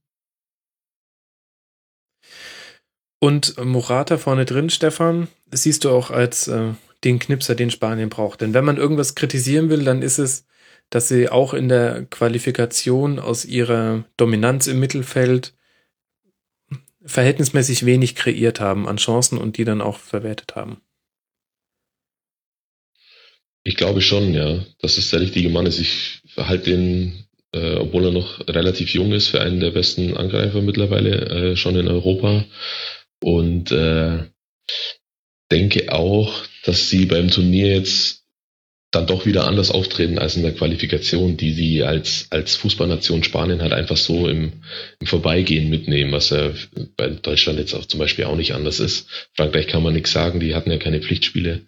Ähm, die werden, die werden ganz anders da sein. Die haben einiges gut zu machen. Mhm. Äh, nach der nach der WM vor äh, zwei Jahren und ich würde sogar behaupten, wenn sie wenn die die Gruppe D mit äh, Türkei, Kroatien und Tschechien, wenn die Gegner nicht so zumindest gehobenes Niveau hätten, dann wäre äh, Morata für mich äh, klarer Anwärter auf den Torschützenkönig. Also wenn die jetzt zum Beispiel so Nordirland drin hätten, wo man davon ausgehen könnte, da gewinnen die 4-5-0, weißt du, das, die Torschützenkönige haben ja oft so ein, die zehren ja oft davon, mhm. was sie in der Vorrunde ja. so veranstalten, äh, dann wäre das für mich ein klarer Torschützenkönig-Kandidat. So wird's ein bisschen schwieriger, aber das ist trotzdem äh, Superstürmer. Ich habe gerade noch einen vergessen, fällt mir ein, bei der Offensive, nämlich Nolito. Ähm, der hat, glaube ich, jetzt gegen Bosnien und gegen Südkorea jeweils zwei Tore gemacht für, für Spanien und die hat damit die ganz nette Zeile heraufbeschworen. In der Marca, glaube ich, war es, äh, dass Spanien jetzt auch einen MSN-Sturm hat. Also wie Barcelona haben die halt mit Morata, Silva und Nolito jetzt auch ihren MSN, wenn auch ein bisschen kleiner. Ein bisschen kleiner, ja. Das heißt aber, ihr habt es beide schon gesagt, ähm, die packen wir eindeutig in Titelkandidat. Ja, für mich ganz oben. Für mich auch. Ja, ehrlich gesagt, für mich auch. Das habe ich mir bei der Vorbereitung wieder gedacht, ähm, zu was einer Mannschaft sich äh, Spanien entwickelt hat. Und wenn man ganz ehrlich ist, hatten sie 2014 auch ein bisschen Pech. Ähm, gerade der Auftakt gegen die Niederlande ähm, mit dem 1 zu 5. Okay, dann bin ich mal gespannt, was wir jetzt über die Türkei lernen. Die sind weitergekommen in der Quali nach fünf Siegen, drei Unentschieden und zwei Niederlagen als Dritter hinter Tschechien und Island und haben, daran werden sich wahrscheinlich alle erinnern, die Niederlande rausgenommen von der EM. Über die Niederlande, die wir sonst bestimmt auch als Titelkandidat oder zumindest Anwärter eingestuft hätten, ähm, reden wir in dem Podcast jetzt nicht mehr. Die bemerkenswerten Spiele der Türkei in der Qualifikation war dann eben auch zum Beispiel ein 3 zu 0 gegen die Niederlande zu Hause. Das war so ein bisschen der Showdown, drei Spieltage vor Schluss. Außerdem haben sie in Tschechien gewonnen und zu Hause gegen Island. Flo, was macht man denn mit der Türkei? Sind ja schon so ein bisschen auch eine Turniermannschaft. Bemerkenswert war vor allem, dass sie, glaube ich, nach fünf Spielen oder nach vier zumindest noch ohne Sieg waren. Also die waren eigentlich schon weg und haben dann nochmal eine Serie hingelegt in der Quali, die, die für mich so in den letzten Qualifikationen wirklich ihresgleichen gesucht hat, weil, also die waren wirklich nach drei oder vier Spielen auf einem Niveau wie Griechenland mhm. und sind dann aber dann äh, doch noch durchgegangen. Dass jetzt gerade Griechenland da als Vergleich nehmen muss, das tut, glaube ich, einigen Leuten weh. ja, also Griechenland ist halt am Ende auch letzter geworden in der Gruppe, das wollte ich damit nur sagen. Ja, ja. Vom, vom Ergebnisniveau her. Und ähm, ja, die haben halt, das ist immer eine Mannschaft, die extrem über die Emotionalität herkommt, ja. Und Fatih Terim ist ein alter Bekannter, der, der ist jetzt auch kein, kein, äh, kein Mädchenpensionats, äh, ja, also der war jetzt nicht irgendwie, der ist jetzt nicht dafür bekannt, dass er ruhig ist an der Seitenlinie und so, so, so agiert halt seine Mannschaft oftmals auch, wobei sie ähm, ja doch eigentlich eine gute erste Elf gefunden haben. Ich finde, dass sie auch gute Spieler haben. Mit Arda, mit, mit, mit Budak vorne drin, der sowohl technisch als auch kopfballstark ist. Chalanoglu äh, kann, Chalanolu kann gutes Standards. Ähm, aber ja, du hast halt dann wieder Duelle mit Kroatien, mit, mit, mit Tschechien. Das sind halt Duelle auf Augenhöhe, beziehungsweise für mich alles so ein Niveau, wo man jetzt noch nicht vorher sagen kann, die müssen sich da klar durchsetzen oder die sind klar der Favorit in meinen Augen. Und ähm, bin aber, bin aber schon überzeugt, dass die Türkei äh, da eben ein Wörtchen mitreden kann um Platz zwei in der Gruppe. Mhm. Du hast schon die beiden entscheidenden Spieler angesprochen, Turan und Schaller Nolu. Ähm, Özjakob ist so ein bisschen der Verbindungsspieler zwischen beiden. Ich habe so ein bisschen den Eindruck bekommen, aber ehrlich gesagt habe ich nicht so viele Spiele der Türkei über 90 Minuten gesehen, dass man ihn fast mehr aus dem Spiel nehmen muss als zum Beispiel Turan, weil er so ein bisschen die Lösung ist, wie die Bälle nach vorne zu beiden kommen. Jetzt kann man aber auch sagen, Stefan, haben nur 14 Tore geschossen in der Qualifikation und so ein klassischer Mittelstürmer fehlt bei der Türkei eigentlich. Ja, aber äh, dann ist es halt eine Mannschaft, die es, äh, die es übers Mittelfeld richtet. Also die die Torgefahr übers Mittelfeld dann eben äh, aufbauen muss. Wenn, wenn man Bodak hat und dann äh, sonst nicht mehr viele mit offensive Mittelfeldspieler haben sie ja genug, die auch interessant sind, ähm, von denen man beim einen oder anderen jetzt nicht so genau weiß, ähm, was sie jetzt bei dem Turnier leisten können. Äh, Turan, Ada Turan wurde ja schon angesprochen, der bei Barcelona äh, jetzt keine große Rolle gespielt hat erstmal, aus verschiedensten äh, Gründen. Äh, Chalanulu, ja, nicht nur, natürlich kann der mehr als Standards, aber irgendwie kommt drauf an, dann, was die jetzt für ein, was die jetzt äh, für ein, wenn die, wenn sie dann tatsächlich mehr ähm, über Ballbesitz kommen wollen, dann ist er natürlich ein guter Spieler. Das Problem hat man in Leverkusen auch schon. Äh, wenn es schnell, schnell gehen soll und hektisch wird und äh, der Ballbesitz oft wechselt, dann ist er halt ein Spieler, der komplett verloren gehen kann in so einem Spiel. Mhm. Das ist schwierig und Yunus Mali, ich weiß gar nicht, ob er dann, ob er, ob Yunus Mali dann großartig äh, eine Option schon ist für ähm, für die für die Startelf und der Neu-Dortmunder Emre Moore. Ich hoffe, man spricht den so aus, aber denk mal schon. Ähm, auf den können wir uns, glaube ich, freuen und hoffen. Vor allen Dingen, dass er dann auch ein paar Mal spielen darf. Für den, glaube ich, da kann, können die wenigsten von sich behaupten, dass sie wissen, wie gut der ist, beziehungsweise was der kann. Zumal er ja jetzt noch bei Nordirland spielt, gespielt hat, äh, in der Liga, die bei uns ja komplett unter ferner Liegen läuft. Mhm. Das kann man, glaube ich, tatsächlich alles so stehen lassen. Interessant auch, ähm, wie es die Türkei mal wieder geschafft hat, neben den, den sportlichen auch andere Schlagzeilen zu schreiben. Also man muss sich vor Augen führen, wer alles äh, auch nicht mit dabei ist. Demirel, weil er ähm, von, von türkischen Fans beschimpft wurde, die seine Vereinszugehörigkeit nicht ganz so gut fanden und äh, dann erbost äh, den Platz verlassen hat nach dem Aufwärmen, nie wieder nominiert. Ähm, er kann sich ein Zimmer nehmen mit Kevin Kurani, glaube ich. Ähm, und dann und dann haben wir noch Toprak und Töre ähm, mit der Pistolenaffäre, über die ja Shalanolo so schön offenherzig im aktuellen Sportstudio geredet hat. Toprak nicht nominiert, ähm, Töre, Töre dann aus dem ähm, aus dem vorläufigen Kader rausgestrichen. Ähm, eigentlich interessant auch, dass man einen Toprak zum Beispiel daheim lassen kann, Flo. Ja, aber das ist halt so, das ist halt Terim-Style. Also Mhm. Der, der schart halt so dann so seine Jungs um sich und kann dann es auch wirklich schaffen, so eine eingeschworene Gemeinschaft oder eine verschworene Gemeinschaft irgendwie zu bilden. Und entweder man ist für ihn oder gegen ihn. Und er ist halt so, glaube ich, so ein Typ, der halt gern so ein bisschen schwarz-weiß malt. Und wenn die Jungs, die da jetzt mitspielen, alle nur das Weiß sehen, dann äh, kann es gut werden. Also Das heißt, wo sortieren wir die Türkei ein? Ich bin dabei bei Hang zur Überraschung. Wenn sie Stefan? es schaffen, Zweiter zu werden in der Gruppe. Stefan, was meinst du? Ähm, ich glaube eher Durchschnitt. Ich glaube nicht, dass die Zweiter werden in der Gruppe. Ja, hm, jetzt bin ich das Zünglein an der Waage. Ich glaube tatsächlich auch, dass die Türkei eher eine Überraschung wird, weil einfach es gibt wenige Mannschaften, von denen ich wirklich ernsthaft behaupte, die sind immer eine Turniermannschaft, aber die Türkei gehört wirklich dazu. Wenn sie es zum Turnier schaffen, dann brennt aber auch immer die Hütte. Also, sortieren wir sie bei Überraschung ein. Vielleicht hängt auch ganz viel vom Abschneiden der Türkei ähm, tatsächlich schon vom ersten Spiel ab. Sie treten an am Sonntag um 15 Uhr gegen Kroatien. Und Kroatien ist die nächste Mannschaft, über die ich gerne mit euch reden wollen würde.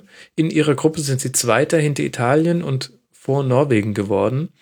Sechs Siege, drei Unentschieden, eine Niederlage nur und die tatsächlich nicht gegen Italien. Gegen Italien haben sie zweimal eins zu eins gespielt und sind deswegen nur durch die Niederlage gegen Norwegen Zweiter geworden.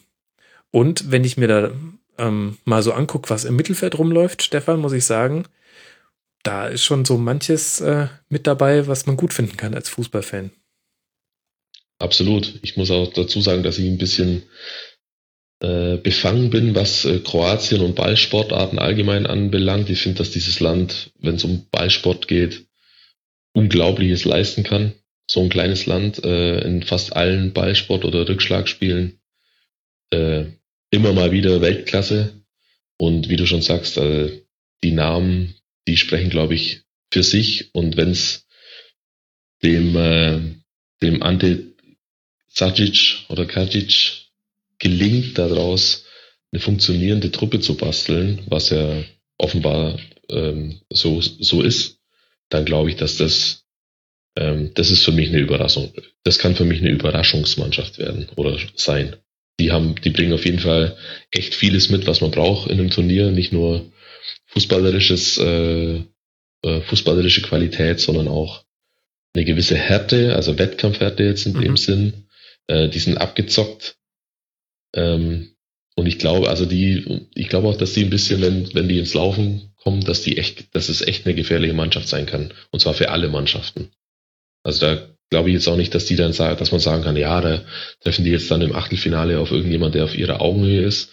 Ich sage, wenn die selbst im Viertelfinale einen Topfavoriten vor die Flinte kriegen und erwischen einen guten Tag, dann sind die brutal gefährlich.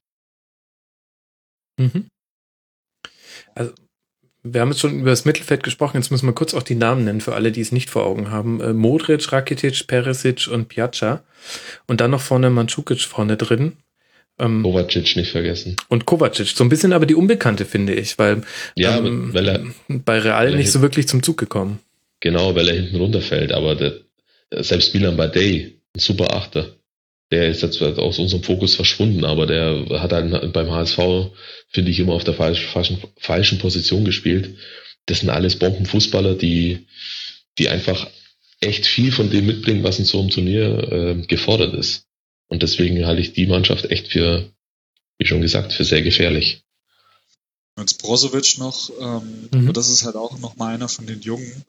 Und ich sehe halt ehrlich gesagt, außer Modric und Rakitic halt echt keinen auf wirklich, wirklich Weltklasse-Niveau.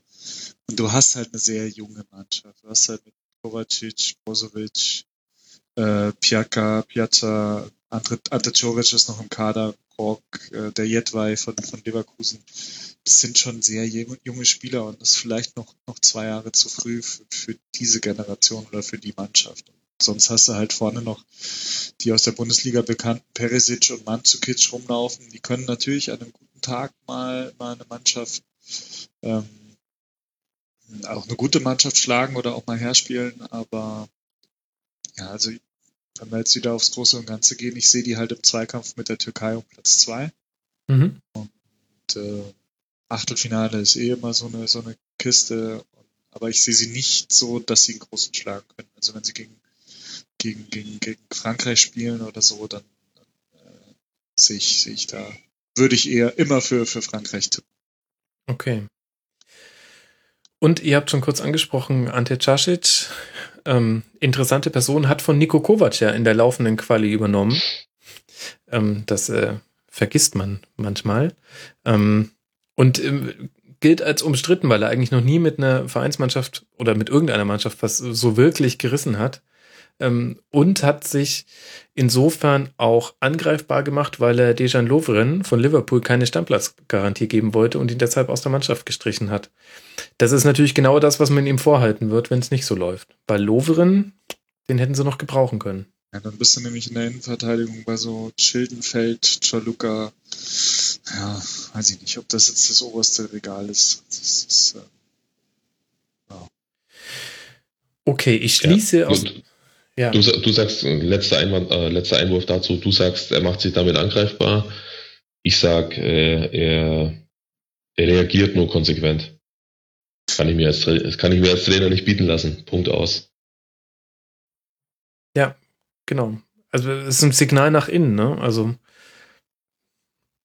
Aber es ist natürlich das, was man sagen wird, wenn es nicht läuft. Wo packen wir die dann hin? Durchschnitt? Durchschnitt bis Überraschung. Überraschung. Okay, dann packen wir sie in Überraschung. Ein Satz noch, Darius Rimmer, geiler Typ. Ja, mega. 34. Wäre der nicht einer für, für, für die Bayern, wenn Philipp Lahm aufhört? ja. Aber der macht den Eindruck, der, der kann, kann glaube ich, auch bis 40 noch spielen. Ich weiß nicht, die, die, die Kälte in der Ukraine konserviert. ja. Super Typ meist unterschätzter Rechtsverteidiger für mich irgendwie so über die letzten zehn Jahre. Hm, gute These, aber da könnte man jetzt lang drüber diskutieren. ähm, lasst mal noch über die letzte Mannschaft sprechen aus der Gruppe. Das ist wirklich eine interessante Gruppe. Ich glaube, da wird es auch äh, eine schöne Dynamik geben vom ersten Spieltag anfangend mit den Ergebnissen dort, denn das vierte Team ist dann Tschechien, die in der Qualifikation erster vor Island und der schon genannten Türkei geworden sind. Das heißt, da treffen sich auch zwei Mannschaften aus der Qualifikation wieder, haben zweimal gegen die Niederlande gewonnen. Gut, wer hat das nicht in dieser Qualifikation? Ähm, der Spieler, den man am besten aus der Bundesliga kennt, der aber auch gleichzeitig seine beste Saison gespielt hat, ist Darida. Und dann haben wir noch den Altmeister Flo auf der 10. Wen meinst du? Borowski. ja. Ja, also war. Ich kann nicht so viel von den, Tschech den Tschechen kann ich nicht so viel abgewinnen. Also bei Altmeister war ich jetzt kurz bei Petr Tschech, der natürlich da immer noch im Tor seine Knochen hinhält und, und glaube ich auch so der, der Leader in der Mannschaft ist und auch mal an einem guten Tag so ein Spiel gewinnen kann, aber auch mal an einem schlechten Tag wie bei der letzten EM gegen die Türkei so ein Spiel verlieren kann. Und ansonsten ist es eine sehr junge Mannschaft, glaube ich, oder zumindest eine sehr ausgeglichene Mannschaft. Und ich finde, die no-namigste Tschechentruppe seit langem. Mhm. Und da sind dann noch so Leute wie Plagil dabei, die man kennt, aber es sind halt eben nicht mehr die Jan Kollers und, und Bar Milan Baros und so, die man so kannte. Aus der Bundesliga kennt man vielleicht noch äh, Kaderabek rechts hinten. Michael Katlitsch ist, glaube ich, noch im Kader, den man auch noch aus der Bundesliga-Zeiten kennt, aber ansonsten, puh, also ist da für mich schon allein von den Namen her sehr viel Durchschnitt unterwegs und da würde ich die dann auch äh, ein, einordnen. Und zu Rositzky, also, puh, ganz im Ernst, also der ist gefühlt, äh, hat er bei Arsenal irgendwie zehn Spiele gemacht in den letzten vier Jahren, weil er immer verletzt war. Ich kann mir das irgendwie gar nicht so richtig vorstellen, dass der da, dass der da mitspielt und durchspielt und so. Also fehlt mir ein bisschen die Fantasie für. Brauchst du ja auch nicht. Wir werden es ja sehen. ab dem, ab Montag dann. Stefan, schließt du dich der Einschätzung von Flo an, Durchschnitt? Ja, auf jeden Fall. Also dann ist, die Abwehr genügt nicht den Ansprüchen, die man braucht, um in die K.O.-Runde einzuziehen. Ähm, Hubnik ist, glaube ich, noch ein Begriff. Äh, mhm. Dann haben wir Theo Gebre-Selassie, das ist alles okay. Aber halt, es reicht halt nicht. Also ich sehe Tschechien auch äh, als schwächste Mannschaft in der Gruppe. Ähm, und ich glaube auch nicht, dass sie äh, auch über Platz drei dann noch irgendwie ins Achtelfinale rutschen. Ich glaube, die werden tatsächlich letzter. Mhm. Hey, Fallobst. Fallobst. Irgendwie schon ja. fast, oder? Hört sich alles so an, ja. Vor allem tatsächlich muss ich noch kurz äh, Flo korrigieren. Sie sind tatsächlich eine der ältesten Mannschaften der EM und das liegt nicht nur an Rositzky. Ähm, ein Durchschnittsalter von 29 Jahren. Die könnten sogar in der Runde hier noch, ähm, noch mitsprechen. Und das ist, äh, das ist kein Kompliment für irgendeine Mannschaft, die bei der EM antritt. Und ihr habt angesprochen, die Abwehr ist das große Problem. 14 EM-Tore kassiert und das sind die meisten aller teilnehmenden Mannschaft an dieser EM. Sobald das Tempo hoch ist, ähm, machen sie viele Fehlpässe und in der zweiten Halbzeit brechen sie ganz oft ein. Das kann man, konnte man in der Quali immer ganz gut sehen. Weil sie ja so alt sind. Weil sie so alt sind. Eben, es ist alles, ach, es ist einfach Ursache, Wirkung. So einfach ist der Fußball. Warum reden wir eigentlich so lange darüber, wenn es doch eigentlich so einfach ist? Ähm, gut, zwei Gruppen haben wir noch. Gucken wir in die Gruppe E und wir beginnen mit Italien. Ähm, sehr souveräne Qualifikation, keine einzige Niederlage, 16 zu 7 Tore, aber auch sehr minimalistisch. Man könnte sagen, typisch italienisch. Ähm, als Beispiel äh, nenne ich einfach mal beide Spiele gegen Malta, die beide nur mit 1 zu 0 gewonnen gehen konnten. Und dann würde ich sagen, Flo, das Wichtigere eigentlich noch, Quali ist da nicht so bedeutend, aber das Wichtigere sind zwei Verletzungen. Machisio Kreuzbandriss, Verratti mit einer Leistenoperation, die fehlen aber mal richtig. Ja, absolut. Also Italiens Fußball ist jetzt, wie war das vorhin mit der Breite, die in die Spitze durchdrückt? Das sehe ich halt, das sehe ich halt bei Italien absolut überhaupt nicht. Vom, also ich konnte macht da schon sehr viel mit der Mannschaft und die sind auch nicht so schlecht, wie es das jetzt das 1-4 gegen Deutschland vielleicht äh, gewirkt haben mag oder wie es dabei gewirkt haben mag, aber ähm, also sie spielen auch taktisch sehr interessant und sind, glaube ich, auch gut eingestellt, aber von den Namen her ist das tatsächlich die schlechteste italienische Nationalmannschaft seit, ja, seitdem ich also jetzt so die letzten 30 Jahre irgendwie, irgendwie den Fußball verfolge. Also korrigiert mich, wenn ich da falsch liege. 96 waren sie vielleicht auch nicht ganz so gut aufgestellt, aber also es ist schon sehr mau, wenn man, wenn man da guckt, also wenn man überlegt, ich habe das neulich mal bei der Kadernominierung äh, einfach runtergebrochen auf, früher hieß die Nummer 10 Baggio oder Del Piero und jetzt ist es halt Motta. Mhm. Und also ich will dem Motta nicht zu nahe treten, aber das ist halt kein, das ist halt nicht keine Nummer 10. Das ist keine italienische Spielfreude. Das ist nicht, das halt gerade in der Zentrale mit Marquisio und vor allem mit, mit, mit Verratti, äh, der halt wirklich, von dem ich sehr viel halte, der, der wirklich toller Fußballspieler ist. Und da geht ihm schon sehr, sehr viel ab. Andererseits hat er wohl dann auch konsequent dann gleich mit noch irgendwie auf Montolivo verzichtet, weil er den nicht so gut fand oder nicht passend fand für seine taktischen Überlegungen.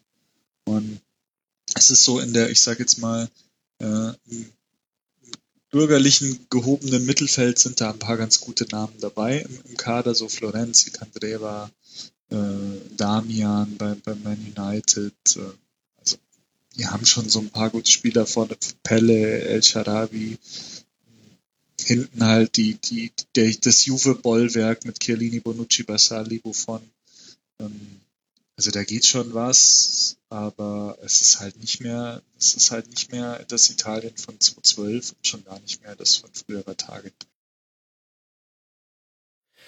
Ja, und doch zumindest in der Gruppenphase kann man sagen, Stefan, das angesprochene Bollwerk eben hinten drin mit äh, der großen Juve-Fraktion und ähm, der generelle Spielstil der Italiener. Für die Gruppenphase sollte es ja locker reichen und es ist halt wirklich nicht einfach gegen die eine Bude zu machen. Ja, locker reichen. Ich halte die Gruppe schon für anspruchsvoll. Erstens, wobei eine, eine Sache gebe ich zu bedenken bei Italien oder zwei, Frodo hat, äh, Flo hat es vorhin schon angesprochen, ähm, nicht von dem 4-1 gegen Deutschland blenden lassen. Da hatten die null Bock und weniger äh, Stammspieler mit dabei als Journalisten und da waren nur acht mit dabei. Also das, das, das, auf gar, das muss man ganz, ganz schnell vergessen, das Spiel, äh, wenn man sich über Italien äh, einen Eindruck äh, machen mag. Und vor allen Dingen, was ich viel bedrohlicher sozusagen finde, ähm, aus Konkurrenzsicht, Italien ist so gefühlt für mich immer dann am stärksten, wenn die mit dem Rücken zur Wand stehen oder wenn alle sagen, ja, was ist denn das jetzt für ein Trümmerhaufen? Also mhm. die, die, die, ja, die, das sind keine Favoriten und schon gar keine Top-Favoriten, die spielen halt so mit und dann irgendwann scheiden sie aus. Ähm, das hat man jetzt schon ein paar Mal. Und die hatten, die waren irgendwie immer am stärksten, wenn, ähm, wenn sie, wenn keiner irgendwas auf die gegeben hat. Und das muss man ich glaube, daraus ziehen die unheimlich, können die unheimlich viel Kraft machen und eine Eigendynamik entwickeln. Deswegen ist für mich Italien immer auf dem, äh, auf dem Zettel zu haben. Also das darf man auf gar keinen Fall, auf gar keinen Fall äh, außer Acht lassen. Und wie findest du die Besetzung im Sturm? Ähm, Flo hat vorhin schon kurz die Namen genannt, Pelé, Sasa und natürlich ähm, Immobile. Ähm, hätte ich ja jetzt gesagt, ähm, klar, du hast Insigne und El Sharabi, die können, die können ein bisschen Dampf machen, aber da fehlt mir ein bisschen der vorne drin, wo ich sage, also der, der Insagi fehlt mir da. Ja, gut, also wenn es nur ums Wegknipsen geht, dann ist Immobile jetzt ja nicht der schlechteste. Also da, das, wenn man sich auf das äh, berufen mag, dann finde ich, ja, klar sind sie, könnte jetzt, können sie da besser aufgestellt sein. Aber ich weiß nicht, ob das das große äh, Problem der Italiener ist. Das glaube ich jetzt eher nicht. Mhm. Ähm, das heißt, wo, wo sortieren also wir die dann ein? Ich würde die zwischen, das ist für mich fast äh, ein Geheimfavorit. Wenn man jetzt, wenn man jetzt davon ausgehen mag, dass jetzt, wenn man jetzt so landläufig fragt, was sind denn deine Favoriten, dass die dann fast nie genannt werden, dann auf, auf Grundlage, aufgrund dessen würde ich sagen, das ist für mich äh, eine Mannschaft, die man auf jeden Fall auf dem Zettel haben muss, selbst fürs Äußerste.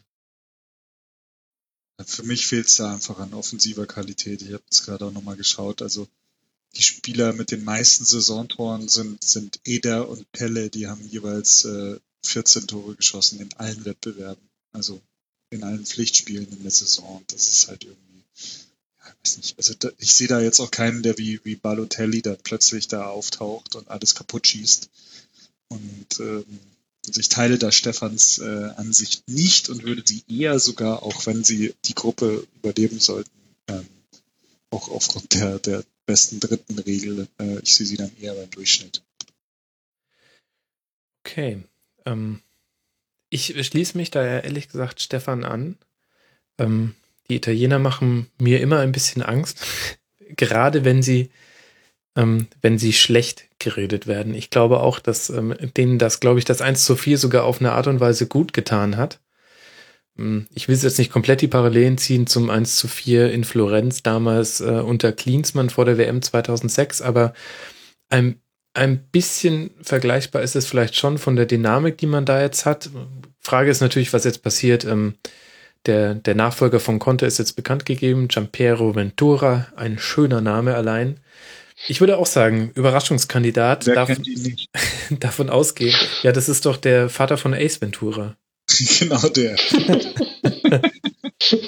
genau. King Ventura. Ähm, Überraschungskandidat habe ich sie jetzt eingetragen. Davon ausgehen, dass ähm, dass sie, glaube ich, nicht bei so vielen Leuten auf dem Zettel sind und deswegen brauchen sie ja weniger, um eine Überraschung darzustellen. Und jetzt bin ich gespannt, was wir dann am Ende mit Belgien machen werden, über die ich gerne als nächstes reden würde. Ähm, in ihrer Gruppe Erster geworden vor Wales und Bosnien, nur eine Niederlage, 24 zu 5 Tore. Ähm, und man las in allen Vorberichten zu dieser EM, dass aus dem Geheimfavoriten der WM 2014 jetzt der Favorit für die EM 2016 geworden wäre. Stefan, inwieweit gehst du da mit? Also eigentlich muss man ja mitgehen, weil die Mannschaft einfach so total gut aufgestellt ist. Also nicht nur die ersten elf, sondern auch darüber hinaus. Also das sind tatsächlich so viele gute Spieler mit dabei. Ähm, Aber aber, genau, aber ich glaube tatsächlich, dass Belgien diesen, diesen sehr großen Erwartungen nicht gerecht werden kann. Also, das heißt jetzt, dass sie natürlich nicht, äh, dass sie natürlich nicht in der, in der Gruppenphase ausscheiden werden. Aber ich glaube nicht, dass die bis ins Halbfinale oder ins Finale kommen. Ich kann das jetzt nicht äh, begründen. Ich habe das Gefühl, dass die damit nicht klarkommen und äh, dass diese Blase, die jetzt da quasi äh, auch ein bisschen künstlich konstruiert wurde, dass die, äh, dass die platzen könnte. Ich fände schade, weil das ist, das ist echt eine Truppe, die, die tollen äh, Offensivfußball spielen kann, bei der fünf, sechs Spieler in der Mannschaft sind, bei denen, von denen du nie weißt, was sie gleich als nächstes machen, die also nicht immer nur sozusagen Schema F Fußball spielen, sondern die einfach so viel Kreativität mitbringen, dass sie jederzeit was Überraschendes machen können. Aber ich bin da nicht so ganz, ich gehe da nicht mit der, mit der, äh, mit der Mehrheit mit, dass die dieses Jahr Vollgas durchstarten. Flo, was ist so deine Einschätzung?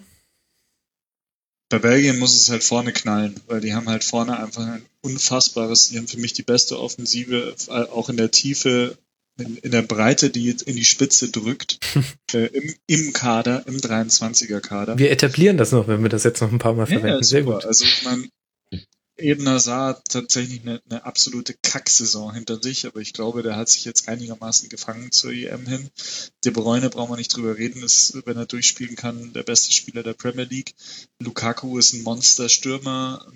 Du hast Benteke noch in der Hinterhand, du hast Witzel, du hast äh, Carrasco, der, der, der jetzt auch dem einen oder anderen samt seiner Miss Belgien ein Begriff ist. Ähm, du hast dann noch so, so Typen wie, wie Dembele und, und Dries Mertens und äh, wenn das noch nicht reicht, hast du noch Divock Origi, der ja bei Jürgen Klopp auch eine nicht ganz äh, unbedeutende Rolle gespielt hat bei Liverpool. Also vorne, vorne muss es knallen, aber ich habe so das Gefühl, dass die zuletzt immer mal wieder mit angezogener Handbremse gespielt haben oder dass der Wilmot sie in irgendeinem, so, vielleicht in irgendein so System presst, das nicht so ganz passt. Dann hast du immer irgendwie, ja, so das Gefühl, dass die Zuspiele dann von hinten nicht so richtig passen. Und was halt ganz wichtig ist, ist für mich die Innenverteidigung. Da haben sie halt einfach Ja. keine zwei Weltklasse-Spieler. Und da ist halt der Kompanie verletzt und der Lombards verletzt und dann spielt halt da ja halt auch, also wenn du jetzt die ganze Abwehr nimmst, so mit Vertongen und Alderweireld, das ist alles okay, aber das ist halt, wie, wie Stefan vorhin gesagt hatte, für mich eher so Europa League-Niveau und halt nicht äh, Top Drawer. Mhm. Ja. Wenn die natürlich, wenn die mit Begeisterung spielen, wenn die nach vorne spielen, wenn, wenn die die Gegner quasi einfach nicht zur Entfaltung kommen lassen, wenn sie einfach ganz anders spielen, als sie bei der WM gegen Argentinien gespielt haben, als sie da ausgeschieden sind, weil das war biederer Scheiß auf gut Deutsch, ja. Da haben sie einfach nicht an sich geglaubt und an ihre Fähigkeiten geglaubt, sonst hätten die Argentinien erschlagen können. Und so ein bisschen so, ja, also so diese Hipster-Attitüde, dass, dass Belgien halt jetzt so das, das, das riesen geheimen Favoriten Dark Horse-Ding ist, das ist halt irgendwie so ein bisschen weg. Und ich sehe halt momentan nicht, dass, dass das halt wirklich alles so richtig Bang Bang macht da vorne. Also insofern bin ich da ein bisschen beim Stefan. Auch wenn man sie als äh, für Viertelfinale uneingeschränkt ja auf dem Zettel haben muss, aber vielleicht dann Halbfinale dann halt nicht mehr. Mhm. Ein kurzer Einschub noch vielleicht. Äh, wenn wir vorhin schon ein paar Mal das erste Spiel jetzt angesprochen hatten, was ich bisher immer für zwar wichtig, aber nicht, äh, nicht lebensnotwendig äh, erachtet habe. In dem Fall glaube ich tatsächlich, dass das erste Spiel von Belgien ähm, absolut richtungsweisend ist für diese Mannschaft, wenn sie gegen Italien spielen. Mhm. Äh, ich kann mir sehr gut vorstellen, dass die, Italien, dass die Italiener so schlecht äh, sie jetzt auch sein mögen oder auch nicht, dass die denen nochmal äh, zeigen, wo es lang geht beim großen Turnier. Also ich, ich glaube tatsächlich, dass vom ersten Spiel hängt für Belgien total viel ab. Mhm. Das ist halt tatsächlich, da gebe ich dir recht, weil Italien wird halt mit einer richtigen, richtigen Arschloch-Einstellung, also im positiven Sinne da reingehen und halt einfach sagen, wer seid ihr? Belgien, kommt erstmal her. Wir sind Italien und wir machen euch jetzt einfach mal 90 Minuten das Spiel zur Hölle. So, und dann wird, wird ge, ge, ge, gez- gezupft und auf den Füßen gestanden und dann gibt's hier mal einen kleinen Ellenbogen und da mal ein kleines Knie in die Kniekehlen und das wird richtig lecker. Da, darauf muss Belgien halt eingestellt sein, ja. Ja, und das Problem ist, man, man redet immer so davon, als würde Belgien mit seinem hochtalentierten Offensivpersonal ein, ein Feuerwerk, ein spielerisches ab, abbrennen, aber das hat, hat man gar nicht so oft gesehen. Die spielen eigentlich sehr kontrolliert, in beide Richtungen zwar, also deswegen sind sie auch defensiv sehr stabil, aber da kommt jetzt halt wirklich dieses Verletzungspech mit rein. Ihr wir haben es ja vorhin schon gesagt, Kompanie verletzt, Lombards verletzt. Vermahlen war im letzten Test auch nicht mit dabei. Ich glaube, glaube gelesen zu haben, dass es äh, überhaupt nicht sicher ist, wann der überhaupt eingreifen kann. Boyata ebenfalls angeschlagen. Und dann sind wir eben bei den von dir angesprochenen Vertongenen und Alderweireld. Ähm, ja, schwierig. Das heißt, packen wir die in Durchschnitt? Boah, Nee. das nicht. Aber Also das- sind halt kein Überraschungskandidat mehr, sondern halt einfach solide Top 8. So. Das hilft mir jetzt nicht. Haben, darf ich nochmal nach über zwei Stunden Aufnahme daran erinnern, dass wir die Kategorien haben Titelkandidat, Überraschungskandidat, Durchschnitt und Fallobst. Dann sind sie halt, dann tun wir so, als wäre 2014 nicht da gewesen. Und Sind Überraschung. dann auch Überraschungskandidat. Eins wollte ich noch sagen, ich finde, die Belgier haben die schönsten Trikots. Sowohl das Trikot 1 als auch das Trikot 2. Halb auswärts gibt's ja nicht bei der EM. Ja, ich wollte dem Stefan da jetzt nochmal die Möglichkeit geben, reinzugrätschen, aber Ja, ich, äh, gut, nachdem ich vorhin so äh, skeptisch war, dann sage ich jetzt, äh, mache ich jetzt eine, eine viereinhalbte Kategorie auf und sage, das wird die Enttäuschung der EM. Ja, okay, gut. Ähm, jetzt, da- das muss ich dann nochmal kurz notieren. Eigentlich dachte ich ja, du willst zu den Trikots was sagen, aber hey, nee, will ich nicht.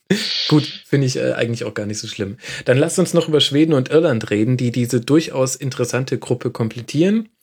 Die Schweden oder Slatanland, wie auch immer ihr es nennen wollt, ähm, Dritter hinter Österreich und Russland geworden in der Qualifikation und dann hat Slatan Ibrahimovic quasi im Alleingang die Playoffs gewonnen.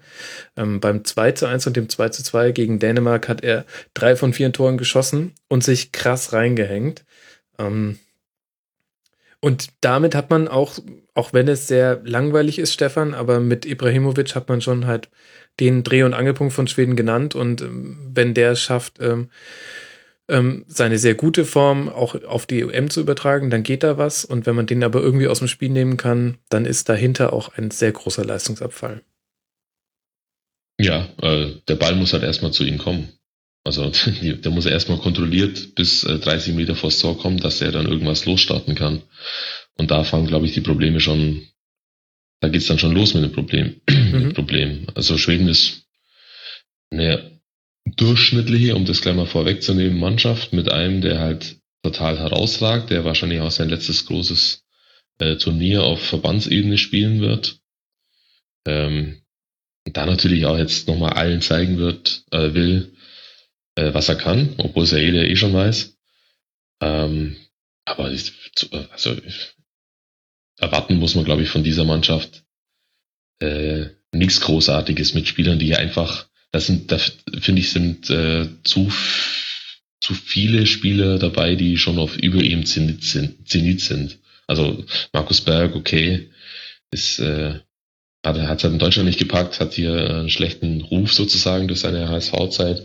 Aber so ein Kim Kallström, der war halt vor sechs, sieben Jahren, war der halt super heiß. Und jetzt kickt er, glaube ich, in der Schweiz oder sowas. Also, aber ist trotzdem immer noch ein wichtiger Spieler für diese Mannschaft. Und dann, und die anderen sind halt auch so eher okayes Niveau, aber nichts, ähm, was anderen jetzt Angst einjagen sollte.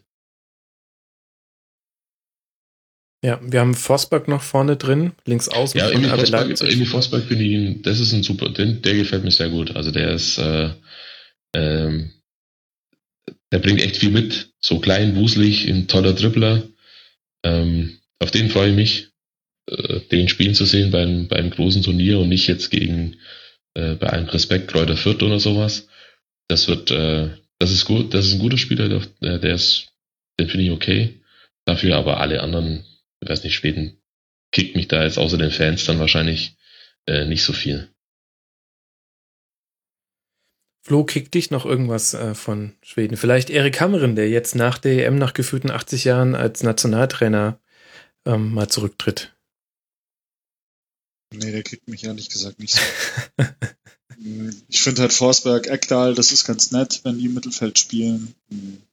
Lustig und Olsson sind so solide Außenverteidiger, also so solides EM-Vorrundenniveau.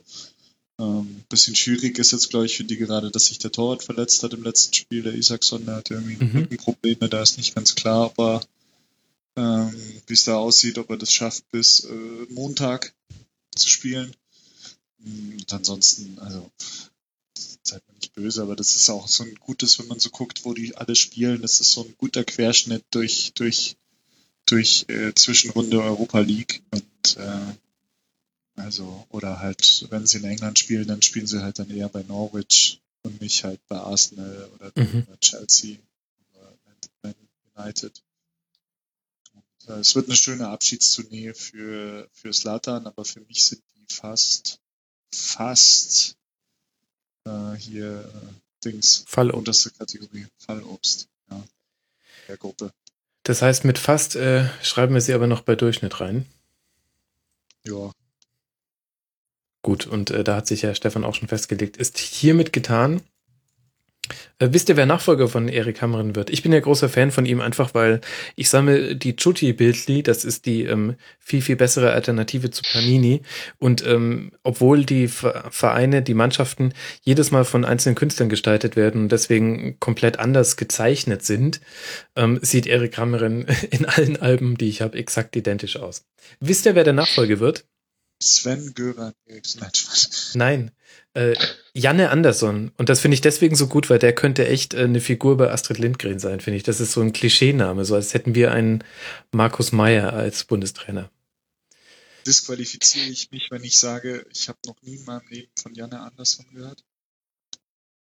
Ähm, naja, könnte natürlich im Umkehrschluss bedeuten, dass du mir gerade nicht zugehört hast. Nee, ähm, nee, tust du nicht, glaube ich. Also ich äh, kann da jetzt auch nicht mit viel Wissen glänzen. Und Stefan hält sich gleich ganz zurück. Ich, ich auch nicht, ich auch nicht. Ja, nee, dann lassen wir das auch ganz schnell. So, wir haben schon darüber gesprochen, dass wir das optische Highlight mit den wunderbaren Trikots von Belgien sehen werden. Äh, Und da wage ich jetzt die These, mit Irland bekommen wir das akustische Highlight, denn egal wie es läuft und wenn man ehrlich ist, eigentlich besonders, wenn es schlecht läuft, ähm, wird man wunderschöne Gesänge von den Rängen hören. Irland hat sich mal wieder qualifiziert für eine Europameisterschaft. Es fahren beide Teams von der irischen Insel ähm, nach Frankreich in der Qualifikation Dritter geworden, hinter namenlosen Mannschaften namens Deutschland und Polen. Und ja unter anderem gegen Deutschland ungeschlagen geblieben. 1 zu 1 und 1 zu 0 dann im Rückspiel. Haben in den Playoffs Bosnien aus den Playoffs genommen und mit einem 2 zu 0 im Rückspiel zu Hause die Qualifikation geschafft. Ältester Kader der EM, 29,8 Jahre, Shane Long, Robbie Keane. Flo, was muss ich noch zu Irland wissen? Ja, dass sie eigentlich so wie immer spielen, aber vielleicht ein bisschen mehr Qualität haben mittlerweile. Also dann doch halt äh, im, im britischen Fußball oder sagen wir mal im Premier League und Championship Fußball äh, gut verankert sind mit ihren mit ihren Spielern mit ihren Leistungsträgern. Und das schlägt sich halt dann auch auf die Qualität der Mannschaft durch. Ähm, aber es ist halt für mich nach wie vor eine Mannschaft, die die halt vor allem über, über die Kampfbereitschaft und über den Einsatz kommt. Ähm, Die natürlich mit Martin O'Neill einen sehr guten Trainer haben. Also kan kannte man ja von, von ersten Villa und eigentlich als designierter Nachfolger von, von Fergie bei Man United mal, hat aber dann einen anderen Weg eingeschlagen. Und ja, also ich sehe sie als besser als, als Schweden, aber es ist kein Team, das jetzt groß Bäume ausreißen wird. Also wahrscheinlich werden sie am Ende besser abschneiden als jetzt Nordirland und Wales und damit zumindest mal in der internen äh, England, Irland, britische Inseln Meisterschaft vielleicht einen guten zweiten Platz hinter England machen. Aber für mich trotzdem nur Durchschnitt. Dass ihr alle Ways so schlecht seht, ich weiß es ja nicht. Ich finde es auf jeden Fall schön, Stefan, dass mit Irland die gute alte Manndeckung wieder zurückkehrt. Das hat man ja auch schon in allen Quali-Spielen sehen können. Ähm, ich habe es ja vorhin schon gesagt, ich mag das. Das, ist, das erinnert mich an meine eigene Zeit auf dem Fußballplatz. Ähm, ja, taktisch jetzt nicht äh, die oberste Schublade, aber muss, muss auch nicht sein. Nö, also jeder spielt halt das, äh, was der Kader hergibt und was er am besten kann. Und wenn das für den äh, Trainer dann am erfolgversprechendsten ist, wieso soll er dann jetzt auf einmal was anders machen? Also ist ja absolut legitim. Am Schluss äh, äh, zählt halt darum, was, was unten äh, rauskommt und äh, vor zwölf Jahren, ja, zwölf Jahren, äh, wurde eine Mannschaft auf die Art halt auch Europameister. Wird jetzt wahrscheinlich diesmal nicht mehr, nicht mehr funktionieren. Hast du Irland gerade in die äh, in die Nein, habe ich nicht. ach, ich habe gerade eben gesagt, äh, wird es diesmal wahrscheinlich eher nicht funktionieren. Aber es hat ja schon mal funktioniert. Ja, ja. Ach, irgendwie, es hätte schon was, aber ich, ich fürchte ja, wir müssen Irland unter Fallobst einsortieren. Ich bin Hab auch ich- wieder beim Fallobst, ja. Ich glaube auch, ja. Äh, Habe ich nicht äh, neulich irgendwo gelesen, äh, 1 zu 5000 oder 50.000 fürs Finale Irland gegen Island bei irgendeinem Buchmacher? Oder habe ich mich da verlesen? Irland gegen Nordirland wäre auch schön. Oh, Ja. hätte was, hätte was. Ähm, es- sehr interessant wird werden, ob sich äh, Randolph gegen Shay Given durchsetzt oder ob Shay Given einer der ältesten Spieler wird, der jemals bei einer Europameisterschaft gespielt hat. Da gibt's einen interessanten Dreikampf zwischen Gabor Kirai, über den sprechen wir gleich noch, äh, Shay Given und Gianluigi Buffon. Das sind die ältesten Spieler der EM, wobei äh, Shay Given und Kirai tatsächlich schon 40 sind. Was dann sogar Jack älter hat ja noch mit Didi Hamann gespielt, oder? Ja, genau. Dann weißt du, wie alt er ist. Alt. okay, wir, wir haken ab. Irland ähm, Fallobst, aber trotzdem schön. Ich bin gespannt, mit welchen, mit welchen Fahnen sie diesmal anreisen. Ähm, kann mich dann noch erinnern von der letzten, vom letzten Turnier, wo sie mit dabei waren. Our wives don't know we are here. Und äh, was? Ach ja, ähm, you got Angela Merkel, we got Long Cox. Ähm, mit dem Spieler Cox natürlich nur. Ähm, naja, egal. Und Long. Und, und Long. Shane Long habe ich ja schon angesprochen. Bevor ich mich hier weiter verrenne, indem ich alte Transparente aus dem Kopf zitiere, die ich nicht mehr genau vor Augen habe, lasst uns über die letzte Gruppe sprechen, die noch offen ist. Und da müssen wir über Österreich sprechen. In der Qualifikation ohne Niederlage als erster vor Russland und Schweden durchgerauscht mit 22 zu 5 Toren. Das Highlight war gleichzeitig das Lowlight für Schweden, über die wir gerade gesprochen haben. Ein 4 zu 1 in Schweden auswärts, was auch locker ein 7-8-0 hätte sein können. Da haben die wahnsinnig gut gespielt. Mit ähm, einer ganzen Reihe von, von Spielern, die, die uns allen bekannt sind. Flo, was erwartest du dir von Österreich? Ich finde, dass Österreich äh, auch ähnlich wie Polen für mich so ein bisschen an Lack abbekommen hat zwischen der Quali und jetzt zur EM. Mhm. Ich glaube, dass sich da auch sehr viel auf den Kollegen David Alaba äh, reduziert, beziehungsweise dass äh, schon, wenn der nicht in Topform ist und da die überragende Figur abgibt im Mittelfeld, und das ist er meiner Meinung nach halt gerade nicht, der wirkt auf mich ziemlich überspielt nach der langen Saison mit Bayern, ähm, dann tun die sich halt auch schwer. Die haben halt eine su super interessante Mannschaft aus deutscher Sicht, weil die ja quasi eine Bundesligamannschaft haben, beziehungsweise eine Mannschaft mit Spielern, die mal in der Bundesliga gespielt haben Mhm. oder spielen wollen, werden, wie Dragovic jetzt zum Beispiel. Ähm, sie haben auch mehr Bundesligaspieler in der Mannschaft als die deutsche Mannschaft. Also die haben, glaube ich, 15 aus der deutschen Bundesliga und die Deutschen haben 14 in ihrem 23er Kader. Also es ist für die deutschen Zuschauer bestimmt äh, sehr, sehr äh, hoher Wiedererkennungswertfaktor, wenn sie Österreich sehen. Aber wenn man jetzt mal so die Mannschaft von Namen her sieht, dann ist es natürlich jetzt auch nicht äh, gehobenes Champions League Niveau. Aber die wissen gut zusammenzuspielen und Marcel Koller, den schätze ich und ich schätze auch äh, seine, seine Fähigkeiten als Trainer so ein, äh, dass er die Mannschaft gut einstellen kann. Und ähm, ja, also ich, ich denke, die Gruppe sollten sie auf jeden Fall, also Island und Ungarn sollten sie überlegen sein. Und wenn nicht sogar auch dem ewig alten Portugal. Ähm, aber ich sehe sie halt leider aus Sicht der Österreicher jetzt nicht mehr so als äh, super geile Truppe, die da die Quali gerockt hat.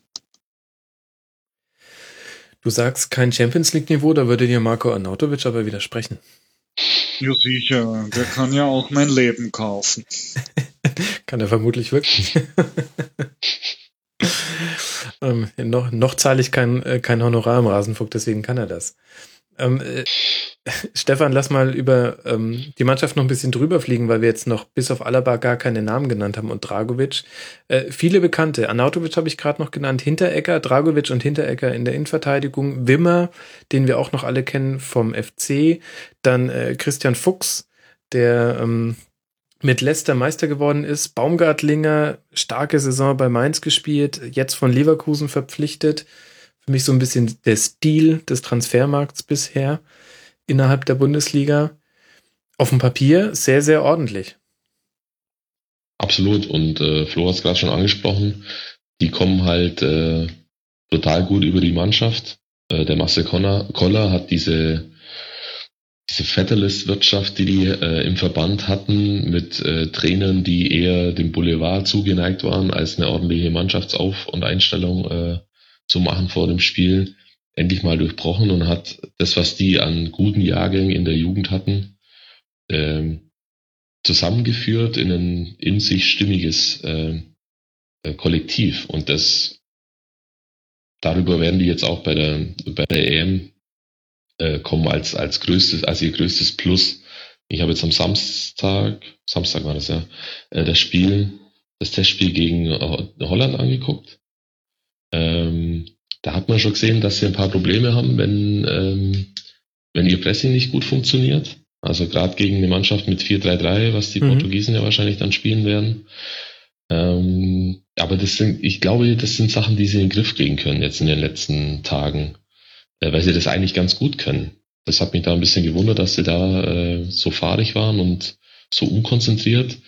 Äh, Flo hat gerade eben Alaba angesprochen, das sehe ich leider, äh, muss ich sagen, auch so, dass der momentan jetzt nicht den allerbesten Eindruck macht.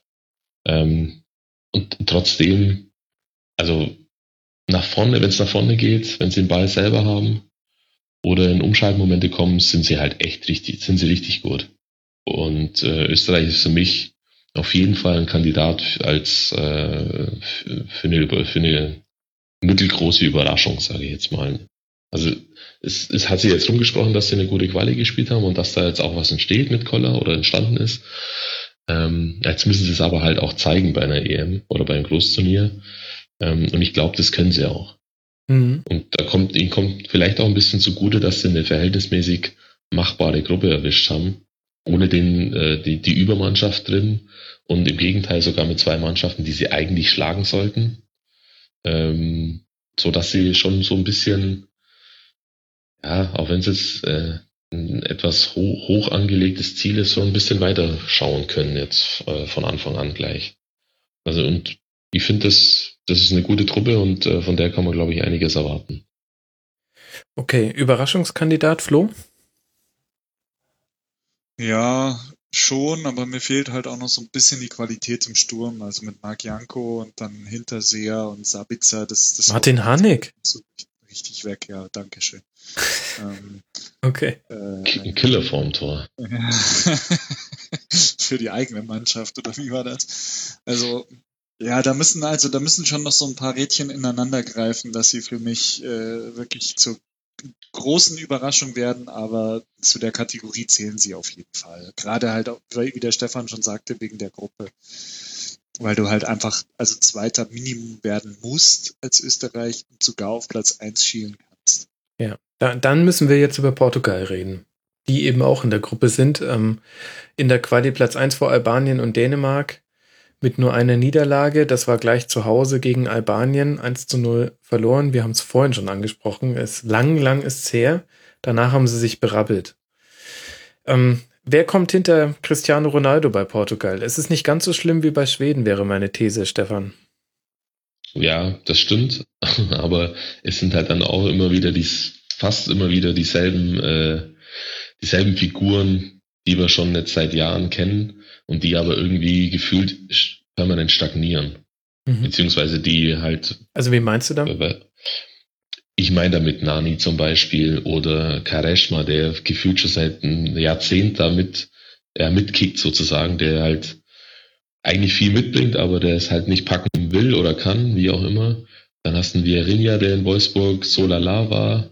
Äh, Ronaldo ist eh klar, dann der bald Bayern-Spieler äh, Sanchez, Sanchez. Mhm. ist natürlich ist natürlich äh, klar, rückt jetzt auch gerade für, äh, für die deutschen Zuschauer dann deutlich mehr in den Fokus als vorher schon. Ähm, aber am Schluss konzentriert sich halt dann doch sehr, sehr viel wieder auf eine Figur. Und äh, das ist so ein bisschen das Schweben in etwas, in etwas besser.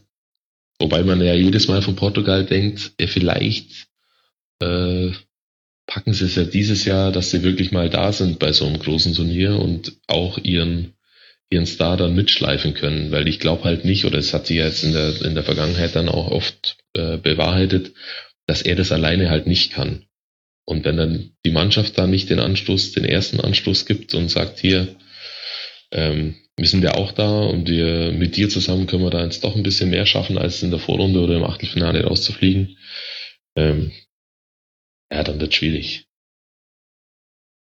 Meine These zu Portugal ist ja, dass sie sich in der Gruppenphase schwerer tun werden als dann in der K.O.-Runde, weil ich habe sie als, schätze sie als ein sehr konterstarkes Team ein und äh, Fernando Santos hat zwar so eine Art Pressing bei Portugal etabliert, aber da machen auch nicht immer alle mit und da kann man auch durchaus in Richtung vom CR7 gucken.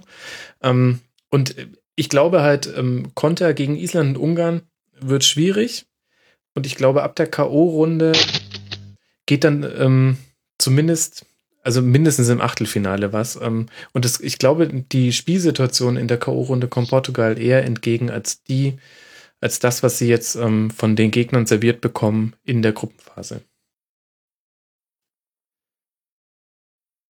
Ich finde es schön, dass mir da Ja. keiner widerspricht. Ja, ja, da ist absolut, da ist, äh, da ist was dran.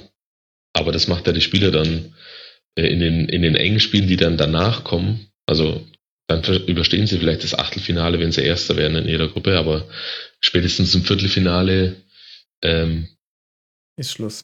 glaube ich, ja, glaube ich, dann, das, das wird halt dann nicht reichen. Also Durchschnitt? Oder, oder gar Fallobst?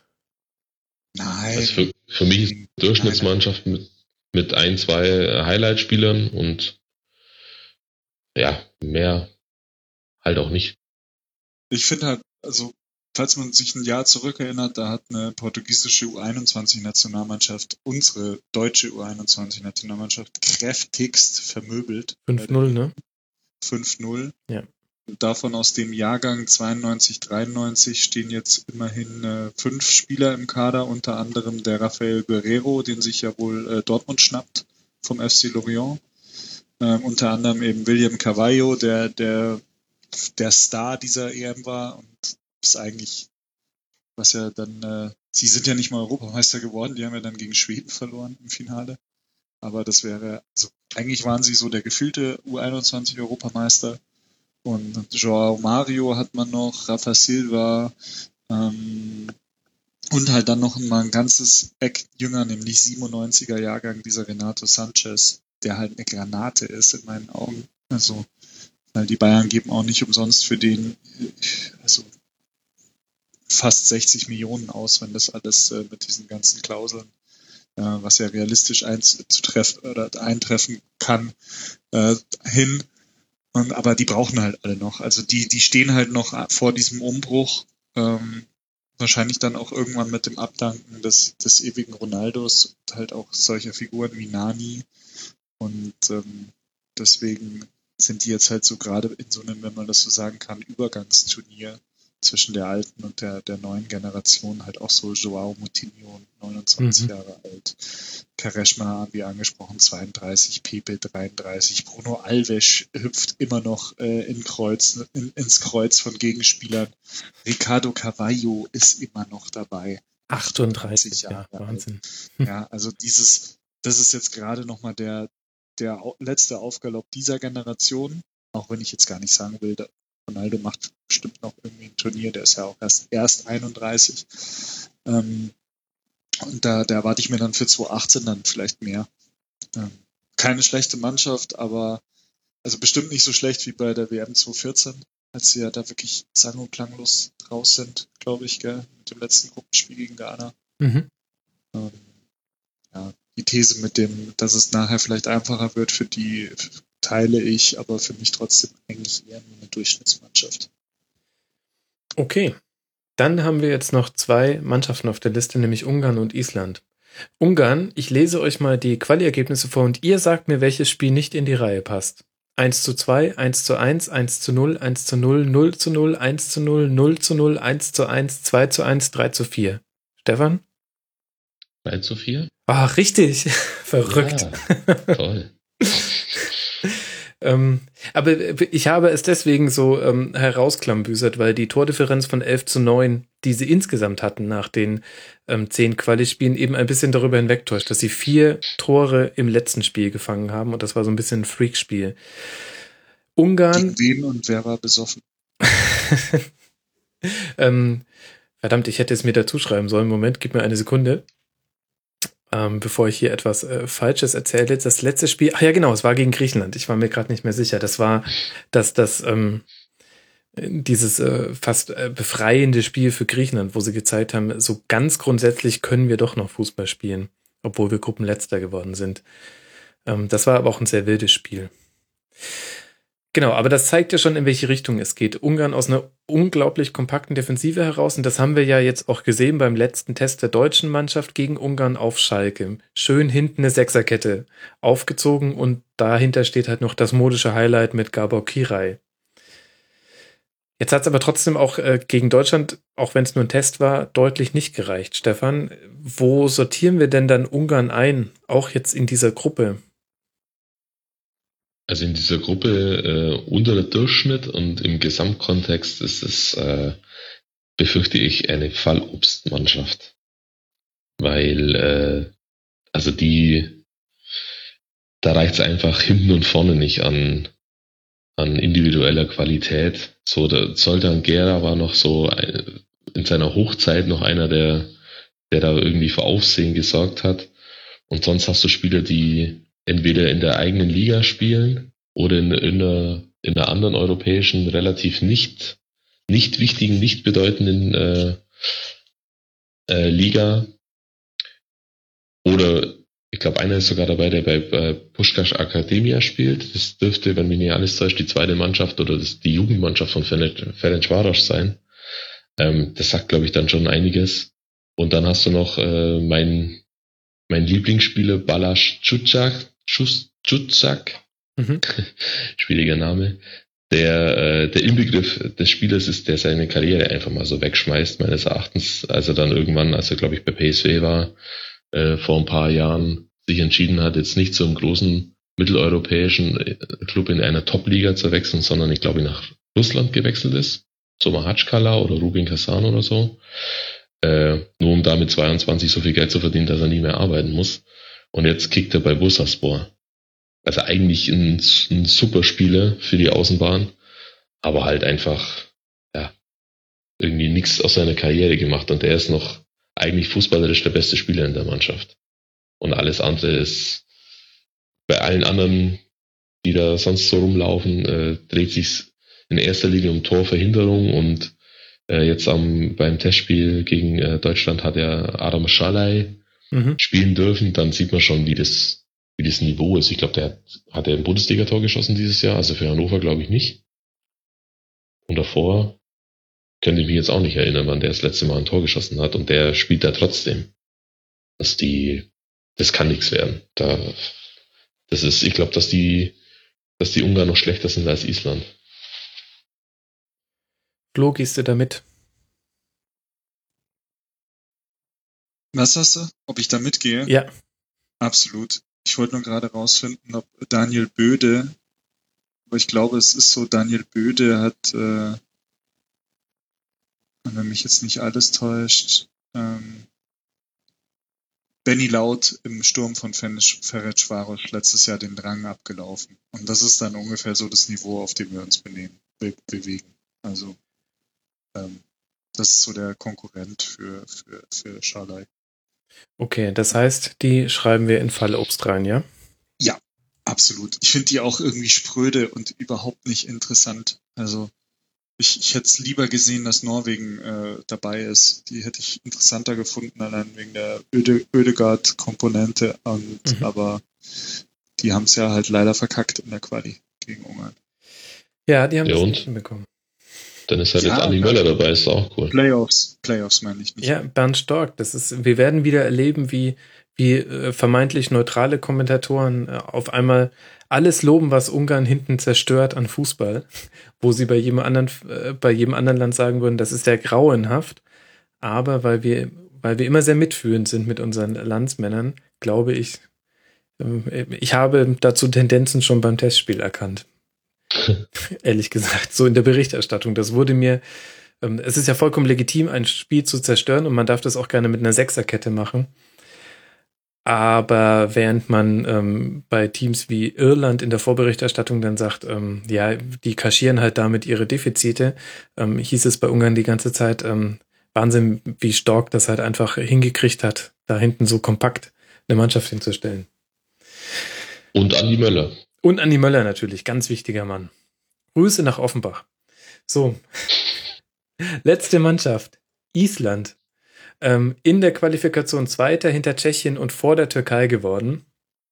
Ähm, eine wilde, eine wilde Qualifikation gespielt. Sie haben gegen die Tür- Türkei 3 zu 0 gewonnen, gegen die Niederlande Lande 2 zu 0 gewonnen und gegen Tschechien 2 zu 1 gewonnen.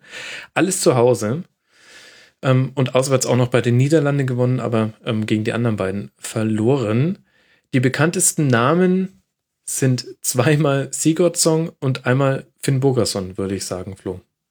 Eidur Gudjonsson hast du vergessen. Oh, ist nur Entschuldigung. Maskottchen, aber äh, ich finde die super. Also Island ist so neben Nordirland so mein heimlicher, heimlicher Liebling. Also krasse Außenseite natürlich und im Zweifel auch Fallobst, aber ich finde das super, dass die dabei sind mit dieser kleinen, mit diesem kleinen Inselchen ähm, der Auswahl an Fußballspielern äh, auf, auf, auf dem Boden auf der Insel. Gut, die haben jetzt keinen Permafrost überall wegen den, wegen den warmen Böden, aber trotzdem, also es ist eine, eine geile Geschichte, dass sie dabei sind und letztlich halt auch irgendwie dann verdient, ne? weil sie haben sich ja durchgesetzt. Klar. Und äh, ich- hoffe, ich hoffe, dass, dass man die mit einem Sieg über Ungarn, ähm, vielleicht sogar mit drei Punkten und einem gnädigen Torverhältnis vielleicht bis ins Achtelfinale durchmogelt und dass sie sich dann da irgendwie mit einem schönen Kick irgendwie verabschieden können. Und ich mag auch äh, Gilfi Sigurdsson, denn der hat mir sehr gut gefallen, als er bei Hoffenheim war. Mhm. Ähm, ich ich finde den Finn Bogerson cool, also mir gefällt dem, dem so, was der halt aus, das ist jetzt bestimmt nicht der beste Fußballer, aber in Holland Torschützenkönig werden und dann ein bisschen in Spanien kicken und jetzt beim FC Augsburg so zu kicken, dass sie den eigentlich ja irgendwie halten wollten, ähm, ist nicht so verkehrt. Und ein Stürmer, der Siegtorson heißt, also be besser geht's ja nicht. nee, Also, da spricht der Journalist.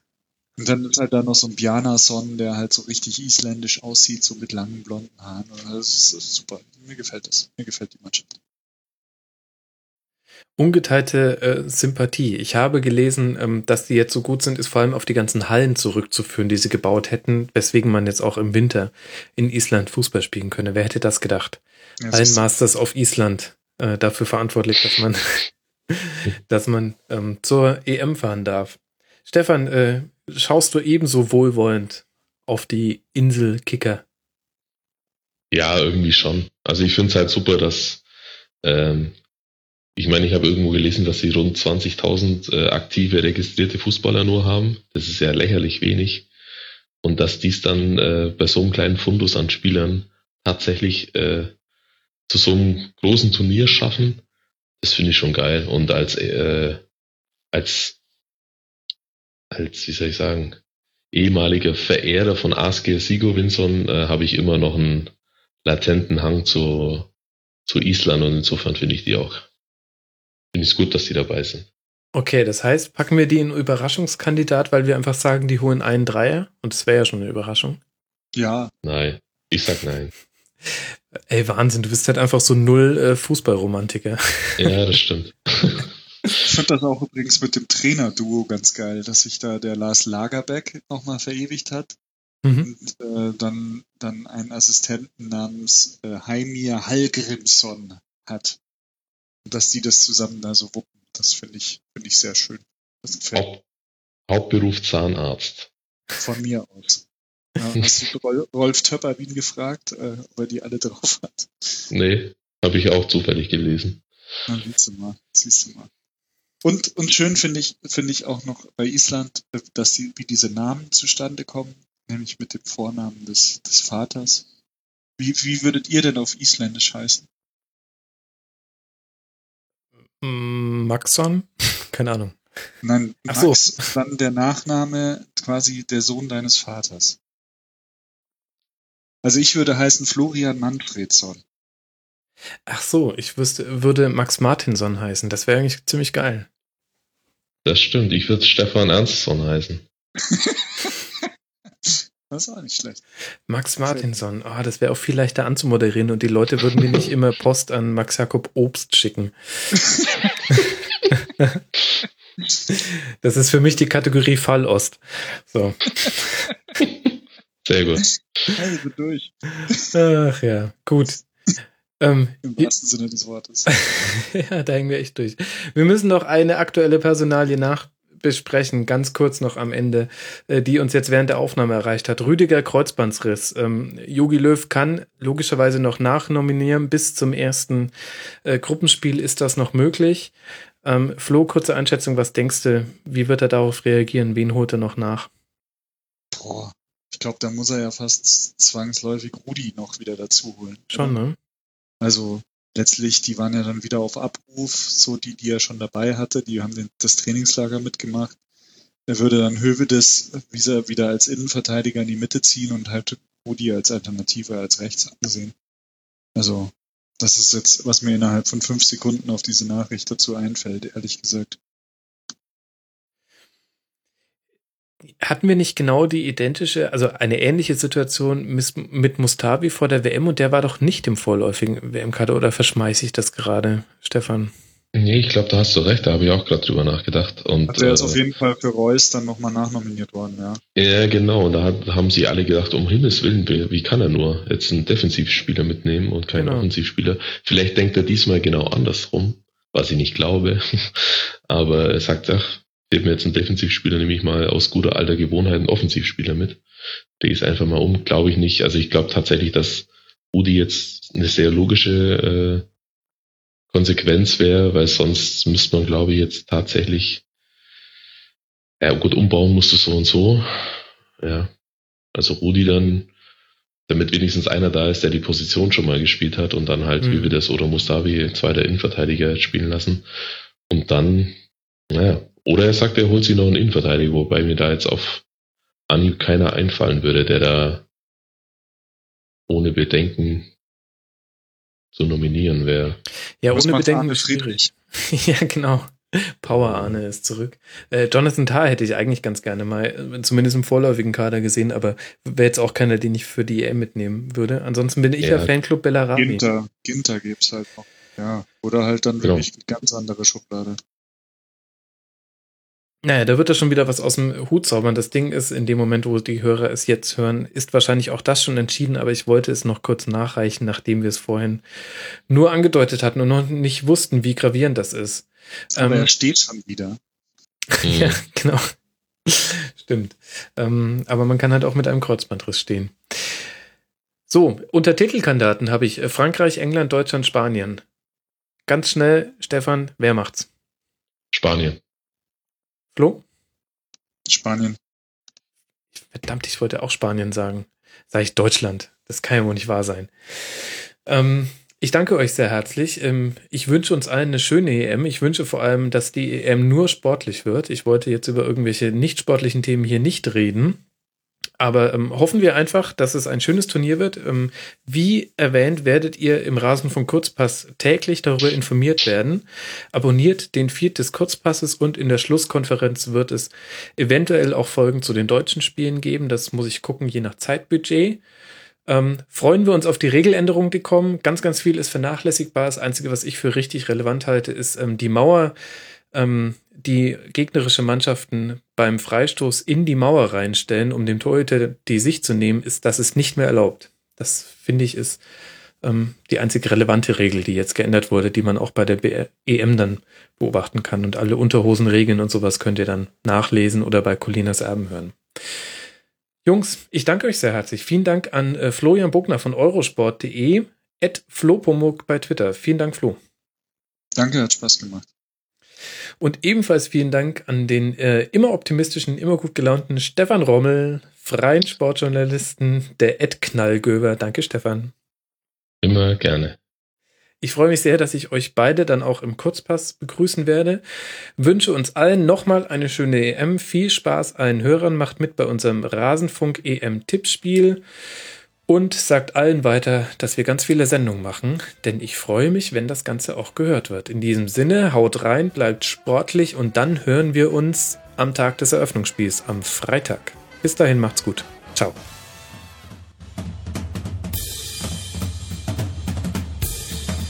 Das war die Rasenfunk-Schlusskonferenz. Wir geben nun zurück in die angeschlossenen Funkhäuser.